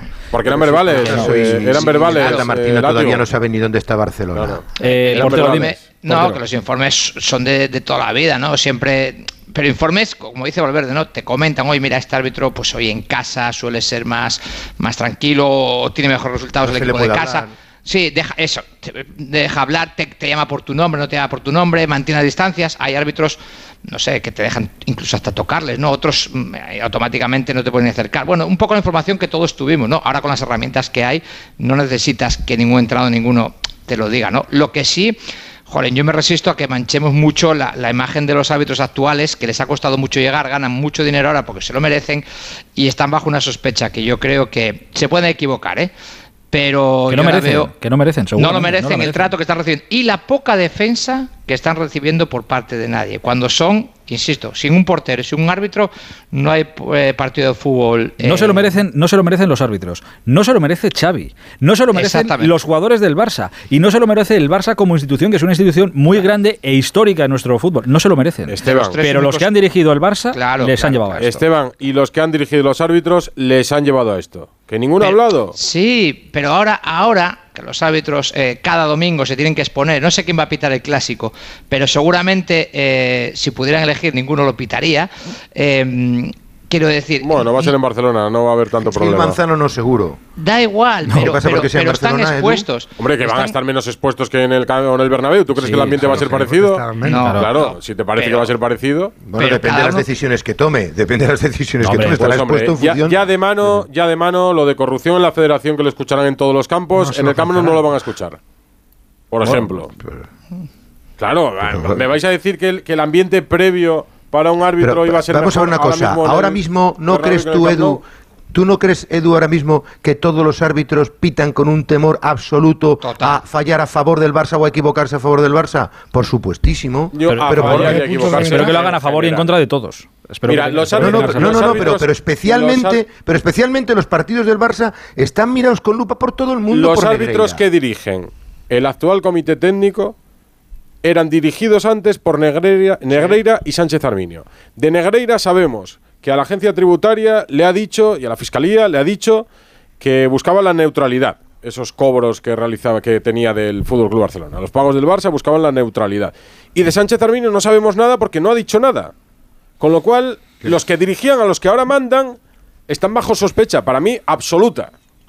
Sí, sí, pero tampoco. Esto se le- solucionaría hablando también, Sí, pero sí, aquí nadie sí. quiere hablar, porque tienen miedo a equivocarse. ¿A equivocarse de qué? No, eh, Edu, porque tiene miedo de abrir una ventana y que salga mucho, Ah, claro. eh, mucho Bueno, por ventanas. ya Mucho era- esconder. Porque no Siendo sabemos lo que hay presidente ya era un de hombre muy opaco, ¿eh? Sánchez Arminio. Sí, no, tiene- pero es que, no se pero le es que conoce. Sánchez Arminio, Sí, sí, es pero- que Sánchez Arminio está metido ahí en el ajo seguro. Pero es que yo estoy, harto Bueno, de escuchar a Bueno, a por, otros por decir acción que, o por omisión. que Sánchez Arminio lo está pasando muy mal, que está muy afectado. Digo, ¿Qué no me creo nada, pues que salga y que, que Yo, yo muestre, que cuente. Ah, Yo me defiendo. Porque su O sea, honor está Claro, también en juego. hombre, evidentemente. Decir- si yo tengo una verdad, Mira, es, pues muy difícil, casco, es muy difícil pensar que tu persona de confianza, tu número dos, durante 17 años, esté cobrando millones de un club y tú ni siquiera lo sospeches. Es que no me lo puedo creer. Y además puedo hacerlo. Porque es que Em, es increíble, me parece alucinante. En fin. Em, Ni siquiera una sombra, un comentario, un. No, no sé. Hoy no, ha nada, ¿de verdad hablado, lo pensáis? hoy no ha hablado Sánchez. Arminio eh, y mañana tampoco tiene previsto, creo, hablar Sánchez Arminio. Y si lo hiciera, ojalá Yo lo creo, que hiciera. en el parón de, yo creo que en el parón de selecciones lo mismo Laporta nos regala con una rueda de prensa. Eh, voy a Bueno. proponer que venga Edu Pidal a esa rueda de prensa. Oh, No, dale, sí. dale, dale, dale, no, no si, si yo no dudo de tus preguntas, Alfredo. No, dudo de no, las de no, algunos no, de tus que- compañeros, no, no. eso seguro. No, pero no que se duda de las preguntas de nadie. Yo lo que dudo será de las respuestas de la porta. De las no dudo de las preguntas. No, no, las preguntas son No, preguntas. pero que es evidente que las, la- la- las cuatro preguntas capitales de que eh, por qué contrataron al vicepresidente, si hay un tema moral o no, o no eh, por qué esas cantidades y por qué cuadruplicó, qué había detrás de todo eso, esas cuatro preguntas son cardinales. Pero ¿y esas por qué no las, podido, las ha podido responder ya? Porque, los, porque O sea, te lo ¿por dijo Alfredo el otro día, porque los, porque los abogados lo han aconsejado que no lo haga. Ya está. Pero porque están terminando ya la, Ah. la investigación externa y al parecer, bueno, eh, es el propio Laporta quiere contestar. eh, Edu. no, no te quepas duda que a él es al que le están frenando. No le ves que cada vez mañana, de hecho, a primera hora de la mañana tiene un acto de comercial de entre el Barça y el Madrid a las ocho y media de la mañana y a lo mejor suelta alguna pildorita. Vamos a ver si habla mañana porque no estaba previsto. Va a asistir en un partido de Pero golf. yo, yo entiendo. Ha sido- ha sido buena vamos a ver, yo entiendo si Laporta es el actual presidente del Barça. Yo entiendo que no hable, que no explique hasta que no acabe una investigación si tuviera que hablar de expresidentes, de etapas anteriores. Pero es que él estuvo en la etapa anterior. Es que no necesita sí, investigar y nada. está ahora, y está ahora. Sí sabe lo que ha pasado. A ver si mañana Bueno, de buena mañana de actuación. a las ocho y media nos saca de, de alguna duda. Lo dudo, lo dudo. Y para hacer lo que ha hecho hoy, es mejor de verdad callarse. Eh, Alfredo, mañana hablamos, ¿eh? te mando un abrazo. te cuento que Pedri hoy ha entrenado parte con el grupo. No creo que sea titular en el clásico, pero va a jugar algunos minutos. Que hoy ha habido oferta, bueno, primera reunión por Busquets, le quieren hacer una oferta tres veces a la baja, es decir, 8 millones brutos. No será fácil que, que lo acepte, así que vamos a ver qué es lo que qué es lo que ocurre con este caso y que Xavi ha dado descanso a su plantilla hasta el próximo jueves, 72 horas de premio por haber ganado en Samamés y tener a nueve puntos al Madrid. Por esa pasta, Hasta dile, mañana a todos, buenas noches. dile al Barça que por esa pasta de Busquets, que si él no acepta, que voy yo, ¿eh? sin ningún tipo de problema. Pero Eh, si es que no queda dinero, se lo llevó Tonegreira, venga. adiós, adiós. Noche, Aitor Gómez. En Onda Cero. Esto eh, a lo mejor os sorprende. ¿eh? Era muy difícil que en una semana como la que tenemos por delante, con el Madrid jugándose, eh, bueno, tiene que jugarse, sí, el partido de vuelta, teniendo pie y medio ya en los cuartos de final de, de la Champions, terminando esta semana en un clásico que puede dejar más sentenciada la liga o no, o quizá abrirla un poco más, ya lo veremos. Era muy difícil que se abriera paso un tipo como Hazard. Bueno, pues lo ha conseguido. Creedme que lo ha conseguido. Hola Pereiro, buenas noches. Os veo entretenidos a todos. ¿Qué tal? Muy buenas. Era muy difícil que Cazar fuera protagonista esta semana, pero lo, lo es con una entrevista que ha dado en la televisión belga eh, esta, bueno, esta, no sé si esta tarde, esta noche o ayer por la noche, pero que hemos conocido hoy. Sí, eh, era muy complicado, pero era un tema que, eh, bueno, ya sabíamos que eh, Hazard en su día, cuando le dio la entrevista a Marca eh, durante el Mundial, eh, bueno, pues dijo una frase que eh, al final se podía arrepentir de ella, que era que si el Madrid no le quería, eh, pues en verano negociaría su contrato eh, con el último año que le falte, se marcharía.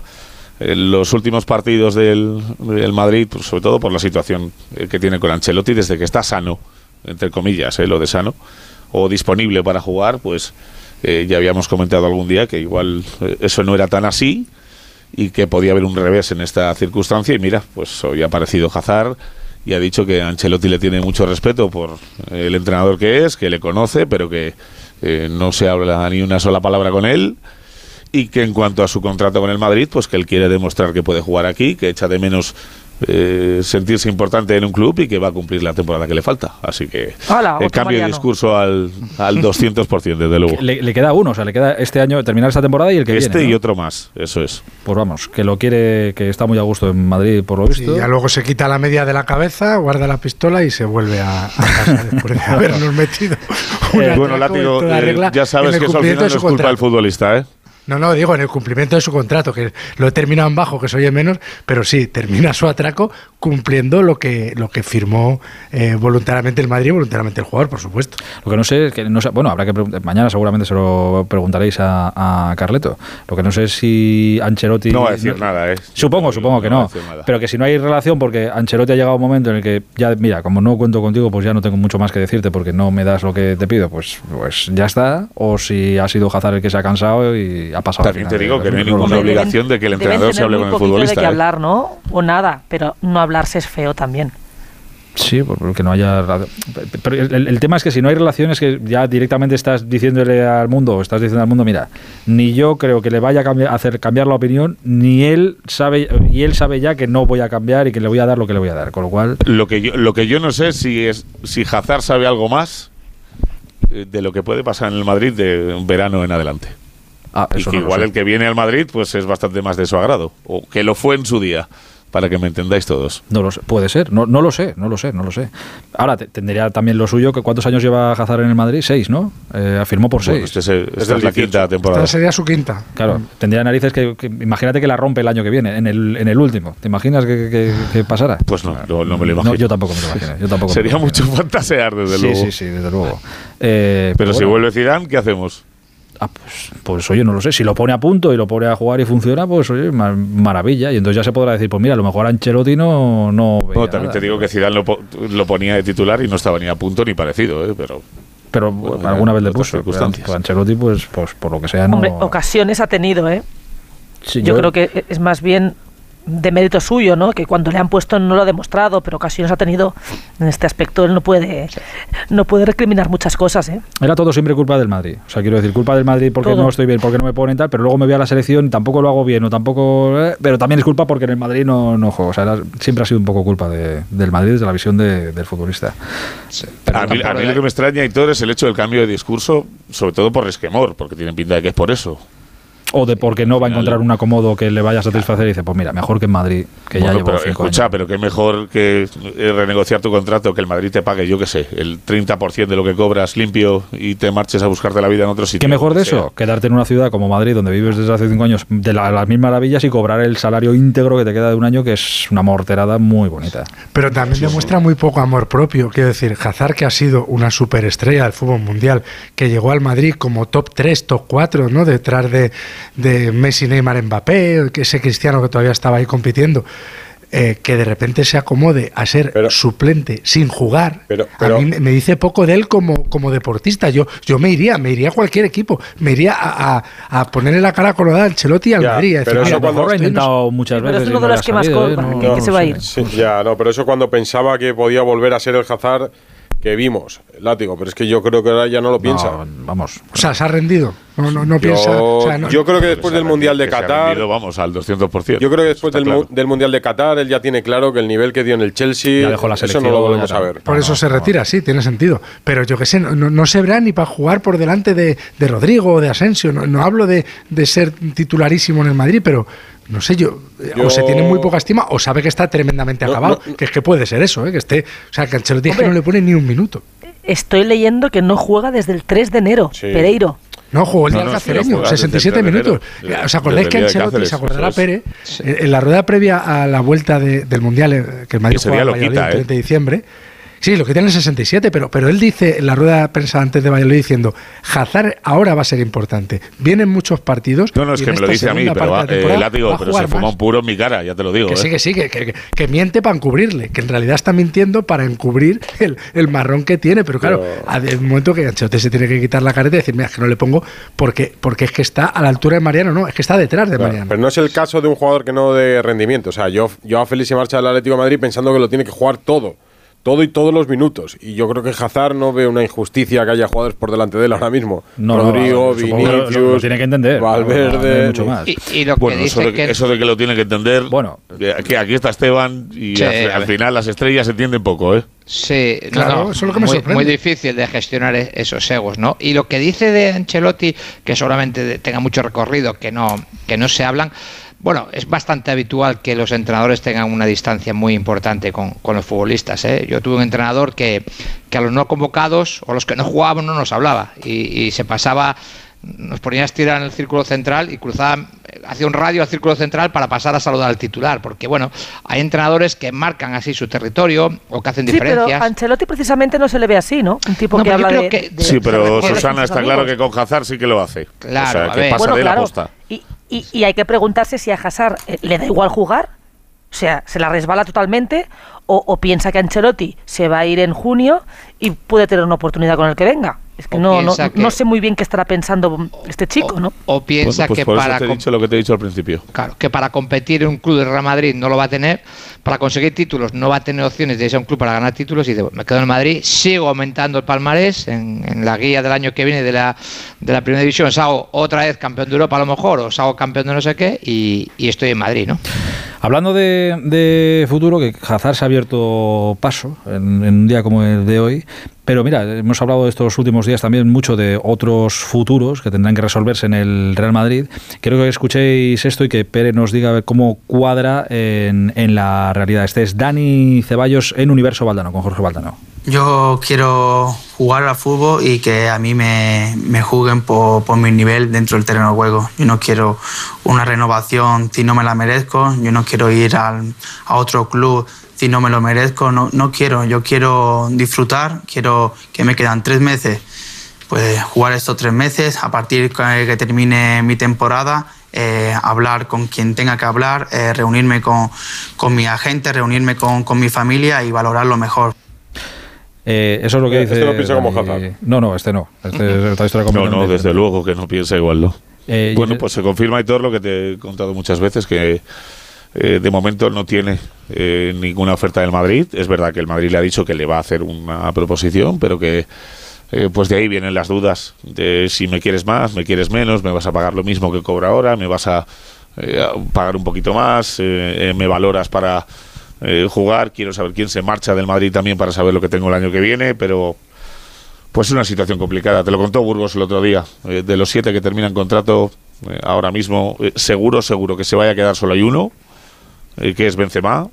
Y de los otros, pues tengo muchas dudas sobre cinco y que creo se puede quedar, pero eh, es una situación complicada. ¿Que quiere apurar hasta el último día? Bueno, pues eh, puede ser un error o puede ser un acierto, pero está claro que en los últimos cuatro o cinco partidos eh, ha vuelto a perder mucho protagonismo y en la época en la que estamos de la, de la temporada es muy complicado que lo recupere. Tal cual ganó el protagonismo a partir de aquel partido en Villarreal, aquella segunda parte, lo ganó durante varios partidos y lo, de- y lo perdió. Lo perdió en el partido de Liverpool. Sí.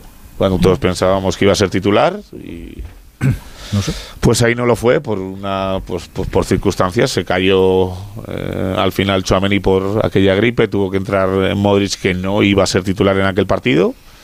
Y a raíz de ahí ha pasado algo. Ha pasado algo. No voy a entrar en detalles porque no es eh, tampoco nada grave pero Eh, Ancelotti considera que le ha dado los minutos eh, necesarios para eh, que el futbolista demuestre su nivel, pero al final el que es ambicioso, pues quiere más. Y ni jugó el partido contra el, el Betis, ni jugó el día del Atlético de Madrid. Bueno, sí lo jugó, pero lo quitó rápido y, no ha vuelto a ser titular nunca. Bueno, la situación de, de Ceballos, quedan todavía tres meses para, para decidir. Eh, por cierto, y con esto ya termino, no lo he dicho al principio, que ayer estuvimos hablando de si habría o no habría por esta situación. Hay comida de directivas el domingo antes de- del clásico. Va a haber comida de, de directivas antes de- Sí, sí, del claro. clásico. O sea que a pesar de que que el Madrid vaya para sí, bueno, no lo sé, pero que a pesar de que el Madrid vaya para adelante con esto y los últimos comunicados y la porta el otro día, ya la, estamos la todos tal, con el Paris Saint Germain. sigue, sigue habiendo muchas cosas que les unen. Sigue Es que Aitor, cosas. solo pensar en las cifras de las que se habla de la Superliga, les unen lo que cobrarían cosas. los clubes de verdad, Les o sea, el más interesado es el Barça, en seguir bien Sí, con pero, la eh, con Susana, Florentino y con todo lo que tenga que ver la con eso. Porta eh, lo ha tomado muy mal, ¿eh? Lo del Madrid. Pero muy mal. Sigue habiendo- o sea, la sigue primera contestación que que, le dio a Florentino en la llamada que le hizo antes de eh, emitir el comunicado el día de la Junta Directiva fue que eh, delegaban el voto siempre en el Madrid en las eh, juntas de la Liga y dijo que automáticamente eh, dejaba de hacerlo. Y luego, lo, pues está claro, ha puesto dos tweets y dos declaraciones y los ha hecho a raíz de lo que ha pasado con el Madrid. Eh, ha habido ¿Pero qué va a eh, decir? más cosas en 24 horas que de la porta que en las últimas dos semanas. Bueno, el Yo domingo- tampoco entiendo ese, ti- ese tipo de, de comidas de directivas, pero bueno. Pues el domingo se van a ver, seguramente para comer bien. En este caso, pues paga el paga el Barça y luego el partido. Y lo, no sé dure lo que durará la comida, pero como habrá muchos periodistas en la puerta, entiendo que pues eh, una comida habitual. Eh, Pere, hablamos mañana. ¿eh? Te mando un abrazo grande. Venga, otro para vosotros. Cuidado mucho, amigo, hasta ahora. Eh, es la una y uno de la madrugada. Oye, eh, iros eh, descansando, eh, iros a, descansando no, iros a descansar, lo diré, a ver si a estas horas sé hablar. Pero id pensando en las anécdotas que me contaréis el día que dediquemos esa horita a- al programa de las anécdotas. ¿eh? Lo vamos a hacer, os juro que, que lo voy a hacer. No sé cuándo, pero lo vamos a hacer. Eh, os agradezco mucho este rato. Susana, Látigo, Esteban, Edu, muchísimas gracias. ¿eh? Un beso muy grande a Hasta luego. todos. Nos encontramos por el Hay que ir pensando en las que se puedan contar Clasificando, y no ¿eh? nos metan en la cárcel. Eh, sí, hombre, sí. sí, Ni tengo sí. ninguna. Joder, de, de esas habrá. Alguna habrá, alguna habrá. No, lleguemos a tanto. Un beso muy grande a todos. Cuidaos mucho. Un beso. Un beso. Chao. Adiós. Radio Estadio Noche, Onda Cero. A la una y casi cuatro minutos de la madrugada, un paso rápido por el mundo del tenis porque tenemos en marcha el torneo de Indian Wells dentro de un ratito. Hola Rafa Plaza, buenas noches. Hola, Hitor, ¿qué tal? Buenas noches. Cuando digo un ratito es creo que sobre las 5 de la mañana juega Carlos Alcaraz, ¿no? Sí, bueno, es- generoso llamarle ratito. Más o menos, sí, 5 de la mañana porque es el segundo de la noche, el primer partido es a las 3. Así que bueno, yo creo que sí que será ese partido ante Talon Grigspur, será sobre las 5 de la mañana. Eh, a Carlos, a Carlitos ya le hemos visto, lo vimos en el primer partido allí en Indian Wells, volvió, ha vuelto y ha vuelto bastante bien.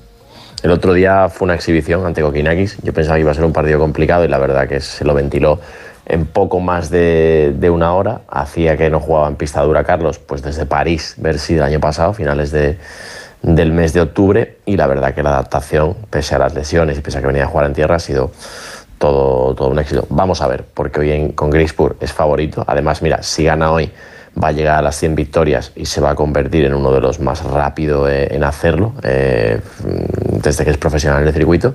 Y además, si gana hoy, podría garantizarse un, duelo de octavos de final contra Andy Murray, que va a jugar en un ratito contra Jack Draper, así que podemos tener un Alcaraz Murray en, en octavos de final. Joder, qué bonito. Yo es que ya cada partido que juegue Murray es como para hacer reverencias.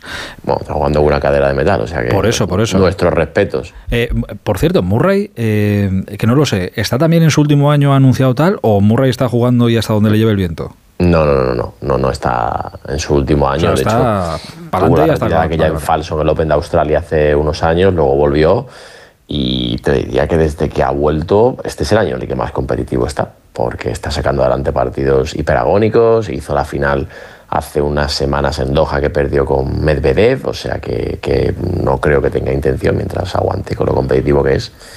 tiene pues cuerda, tiene cuerda Andy. Pa'lante. Eh, donde no tenemos buenas noticias es, sí, en Indian Wells, pero en el cuadro femenino. Ha perdido Paula Badosa. Ha perdido Badosa esta tarde-noche, hace un poquito con, con Elena Rivaquina y bueno, la verdad que lleva solo cinco, está pasando un momento complicado el, el tenis eh, femenino español, Eh, lleva solo cinco victorias, Badosa que cambió de entrenador a principio, bueno, a principio, ahora hace unas semanas dejó a Jorge, Jorge García para unirse a Joel Canel, el británico, y, bueno, no parece que haya encontrado la tecla y la derrota significa que se va a ir casi fuera de las 30 mejores lo cual lo que te decía, con Garbiñe mm, tomándose un tiempo fuera de las pistas y fuera de las 100 mejores, y Badosa pues también en un momento complicado, fíjate. Hace nada las teníamos a las dos en lo más alto de la clasificación y ahora están pasando un momento muy complicado. Eh, ¿qui- ¿Quién es el nuevo entrenador de, de Paula? Joel Canel, eh, extenista, eh, bueno, no, no, no muy conocido, te diría quizás de, de perfil eh, bajo, ya estaba con, con Jorge García, ahora se unió a Canel después de, de la gira australiana y, y vamos a ver si también, imagino que necesitará tiempo para trabajar y para ver si le puede aportar algo a, a Badosa. Te quedas, ya es la una y siete minutos y aguantas hasta las cinco, ¿no? No, no, no, ¿cómo que voy a aguantar? Pues Milagro que haya duermes ahora. dos horas y luego te Son- despiertas otra vez. Voy a dormir eh, tres horitas, reloj cuatro y media, despertador cuatro y media y, Y voy para a arriba. pelear, ¿no? Vale, vale, a pelear, a levantar el país. Luego te escribo, que yo sé que tú eres muy fan Sí. y que estarás ahí despierto, seguro, ¿no? Hoy, hoy es complicado. Yo mañana Hoy te- no, ¿no? Hoy es que hoy es complicado, pero mañana te llamo y me lo cuentas. A ver si ya Alcaraz va avanzando y empieza, empiezan los horarios normales. Mañana hablamos de, de Carritos Alcaraz, esperemos para contar victoria y, y mañana te pregunto más cosas de- del mundo del tenis. Te mando un abrazo, Rafita, buenas noches. Otro, Aitor, abrazo grande, chao. querido, hasta ahora. Es la una y ocho minutos de la madrugada. Vamos a tocar un tema ahora del que creo que todos habéis escuchado hablar, que creo que todos hemos practicado de alguna u otra manera eh, a nuestra forma, eh, pero hay que hacerlo siempre con un profesional cerca cuando se hace sobre todo serio. Bueno, os lo cuento ahora, venga. ¿Quieres que Bueno, le voy a llamar este rato un poco el rato de, de la evasión. ¿eh? Vamos a aparcar ya el fútbol y la actualidad y estas cosas de- del día a día para dedicarnos, ya lo sabéis, todas las semanas a nosotros y a vosotros y a la salud, que es lo más importante. Bueno, hoy tenemos invitado, invitado especial que creo que le vais a conocer, si no todos, eh, casi todos. Pero tengo por ahí a nuestro entrenador personal habitual. Está Iñaki García por ahí. Hola Iñaki, buenas noches. ¿Qué tal, Aitor? Buenas noches, ¿cómo estás? Bien, amigo, ¿cómo estás? Pues eh, bueno, con muchas ganas de escuchar a nuestro invitado porque es, es muy interesante lo que va a contar. Oye, no sabía yo que tú eras un amante grande del buceo. Sí, sí, sí, yo he buceado muchos años y... ¿Pero bueno, con título y todo? Sí, claro. Sí, claro, sí. Esas cosas Ah, se tienen que hacer, sí, sí. Yo era de los que se iba al Summer Shake eh, durante 15 días y ah, sí, sí. O sea, es, eh, es un deporte espectacular. Aparte que trae muchas cosas buenas, muy saludables, que la gente debería, cono- vamos, debería empezar a conocer, sobre todo a nivel de, de- de, bueno, pa- para, controlar un poquito el estrés, el control mental ayuda muchísimo y bueno, es, es- da mucha paz y mucha tranquilidad, que a día de hoy creo que es importantísimo. El buceo es una cosa y la apnea es otra cosa. ¿De apnea cómo vas? No voy mal, no voy mal, pero se puede entrenar muchísimo mejor. Creo que nuestro invitado nos va a enseñar un poquito cómo entrenarla, que creo que se sacan muchísimos beneficios además de ella.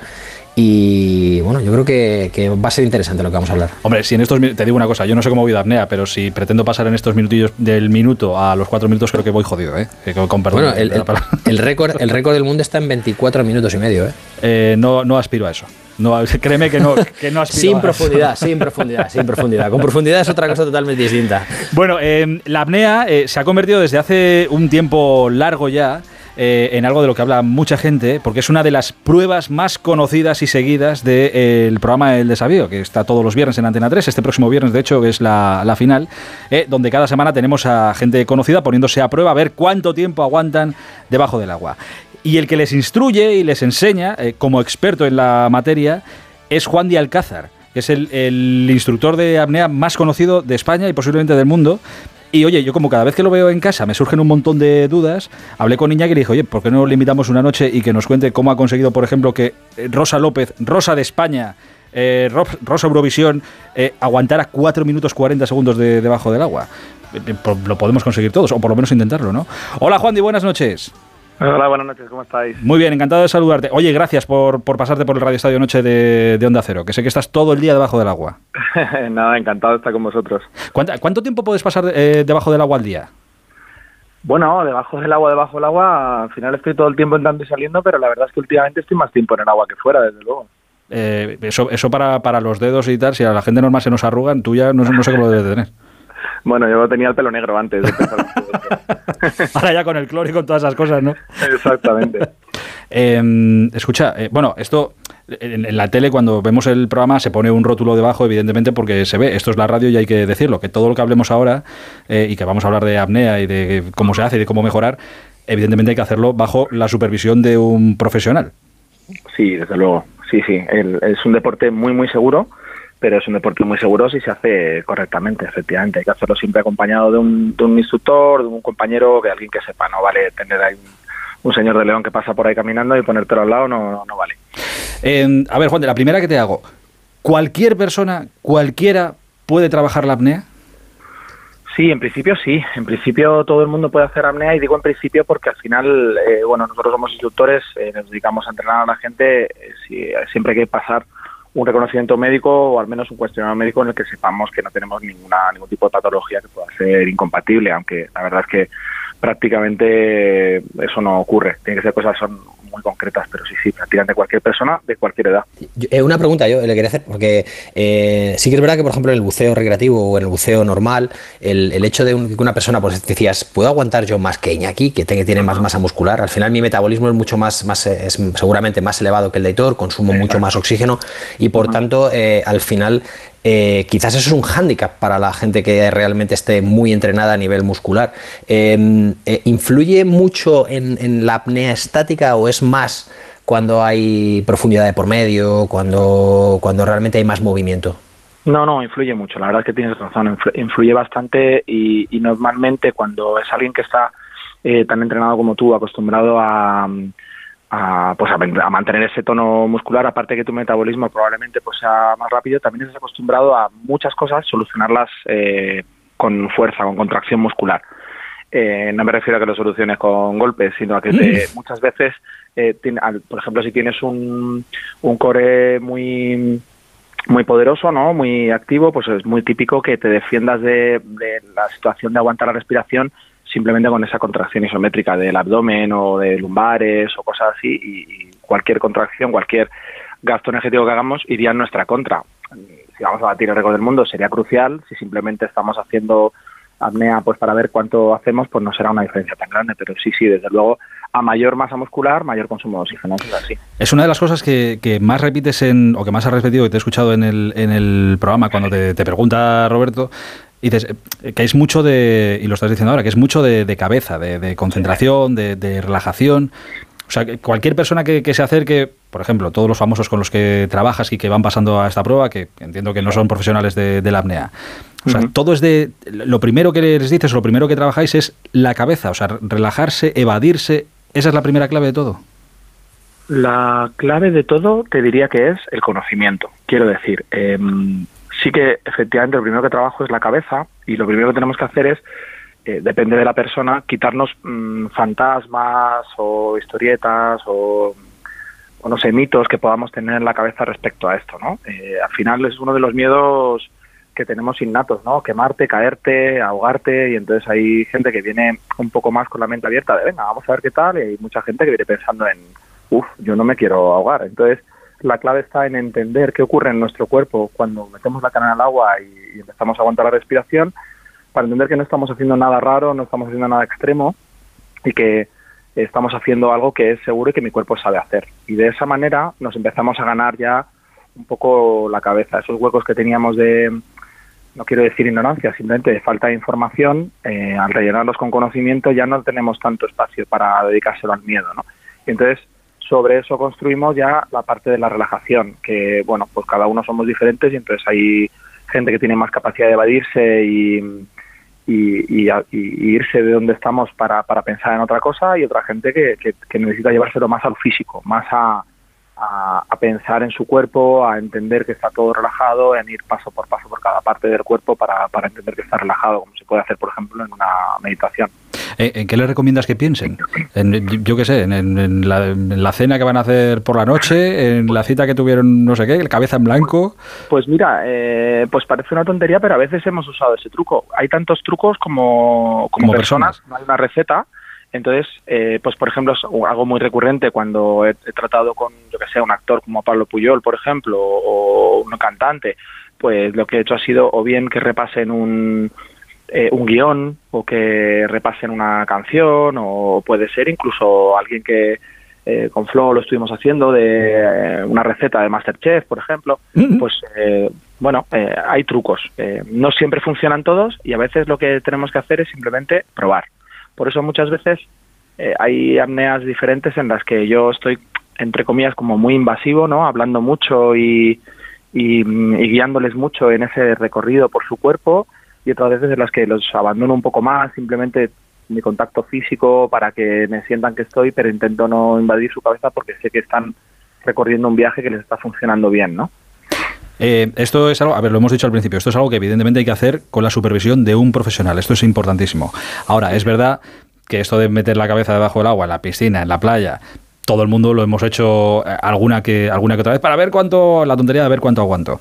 Claro, eso que dices tú de conocer nuestro cuerpo, llega un momento que nos habrá pasado a todos los que hemos jugado a esto, insisto, mm, hacerlo con supervisión de un profesional, por favor, os lo pido.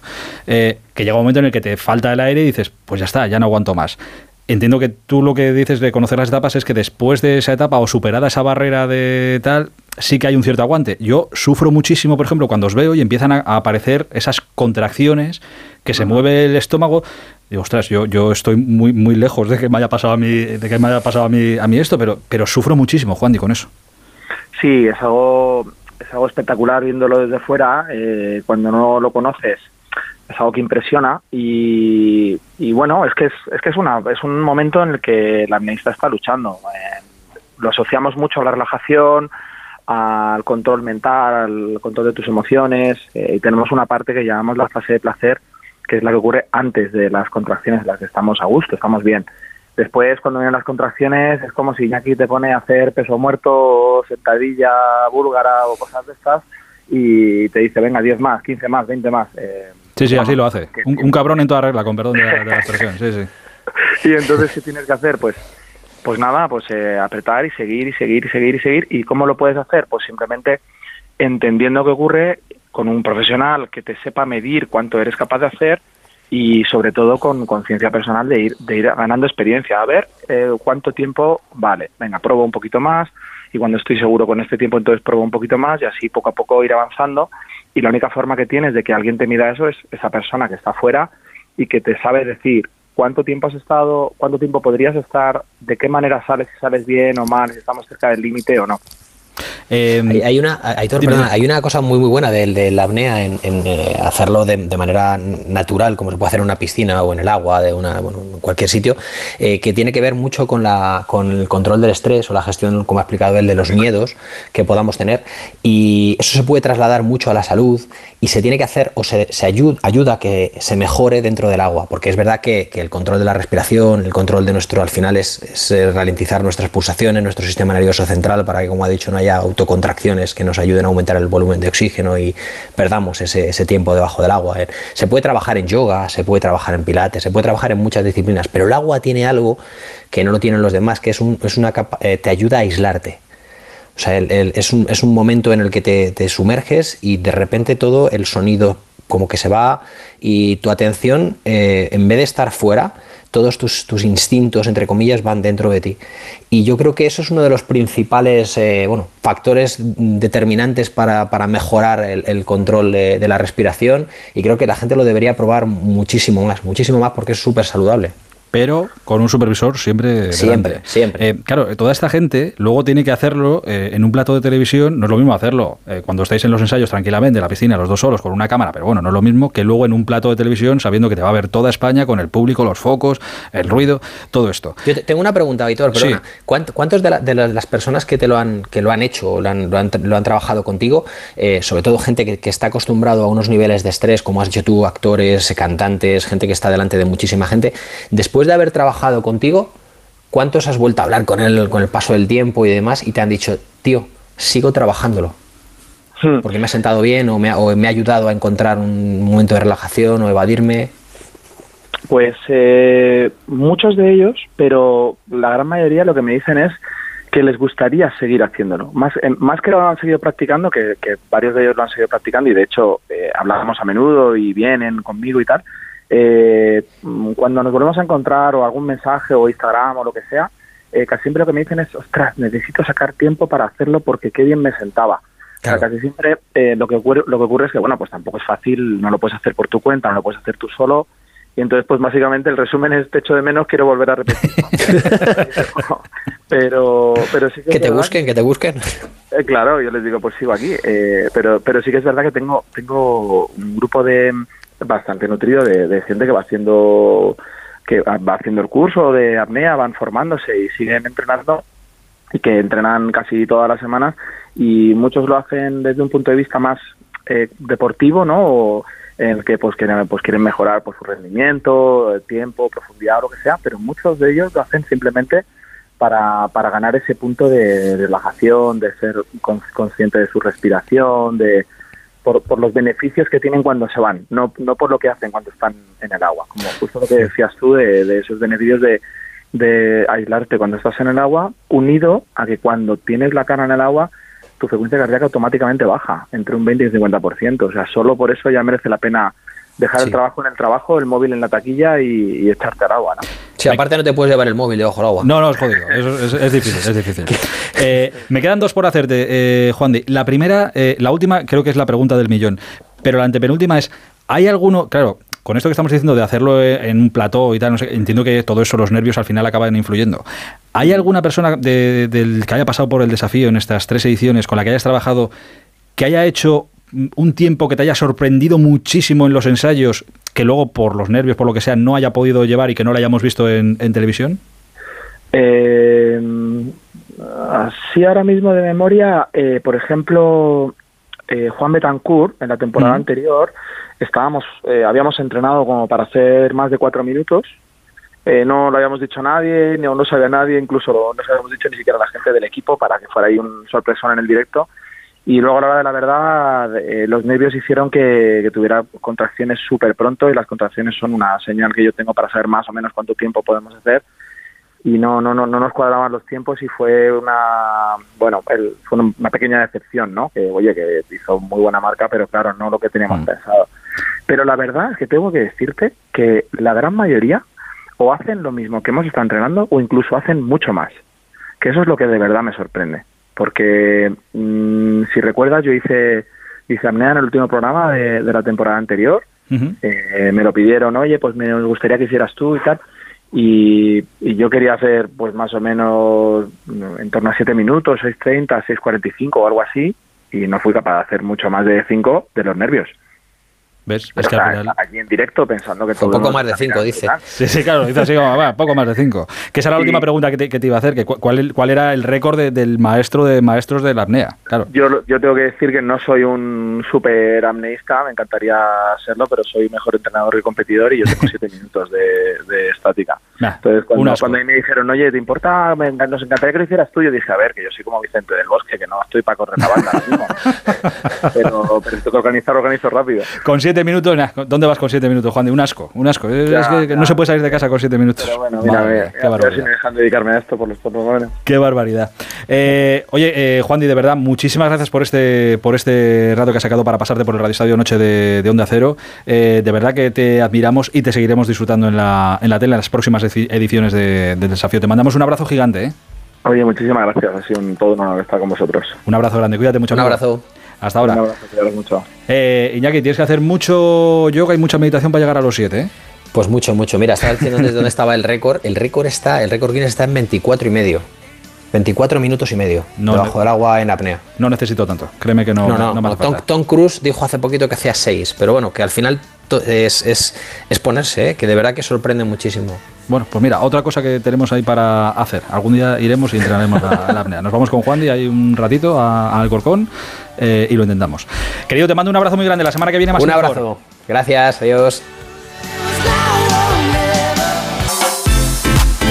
Hola, Busti, buenas noches. Buenas noches. ¿Y qué más? Pues que, como decías al principio, también terminaba la jornada en segunda división con ese empate entre el Racing y el Huesca 1-1 que deja al Racing décimo, 37 puntos. Es decir, que tiene 7 más que la Sociedad Deportiva Ponferradina, que es el equipo que marca el descenso. De momento una posición cómoda. Eh, no, décimo está el Huesca, el Racing está... Ah, sí, sí. 37 puntos, 7 más que la Ponferradina, que es el descenso. Y décimo sí está el Huesca, tu querido Huesca, Sí.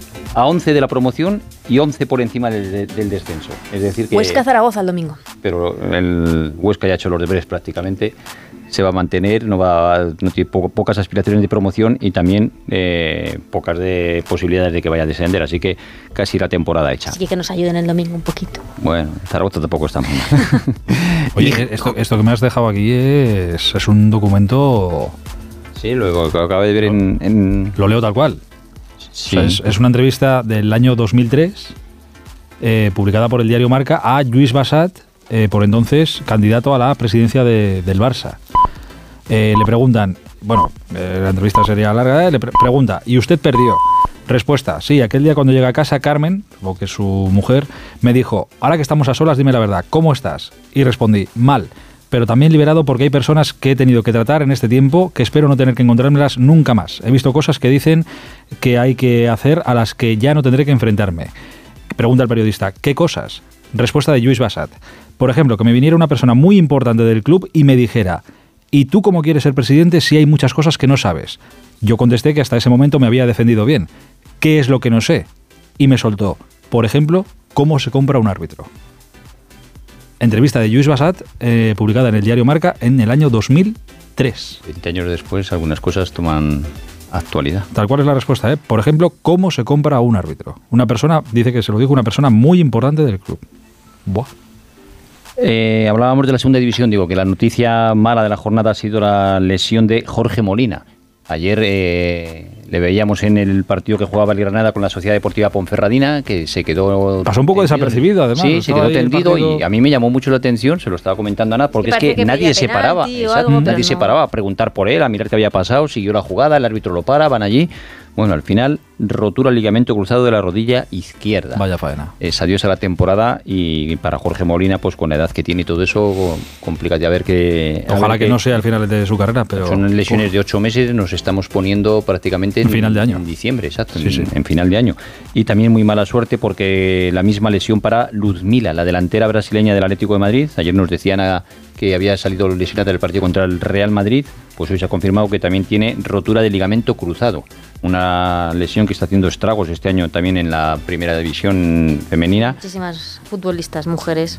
Muchas. Hay, Son propensas, ¿no? A- sí, eh, lo explicaban por, eh, se- por el- las hormonas. Eh, parece ser que Mm. la musculatura por las hormonas es más débil y, y que las jugadoras, las futbolistas, las mujeres tienen, tienen más posibilidades de, de Pues que se les rompa el ligamento. Mucho ánimo para Ludmila y para Jorge Molina, que se recuperen cuanto antes. Y un resultado de la Liga Italiana, Milán 1, Salernitana 1, el Milán se queda a cuarto, un punto por encima de la Roma de Mourinho que es quinta, pero también sin aspiraciones de título, está ya a 20 puntos del Nápoles.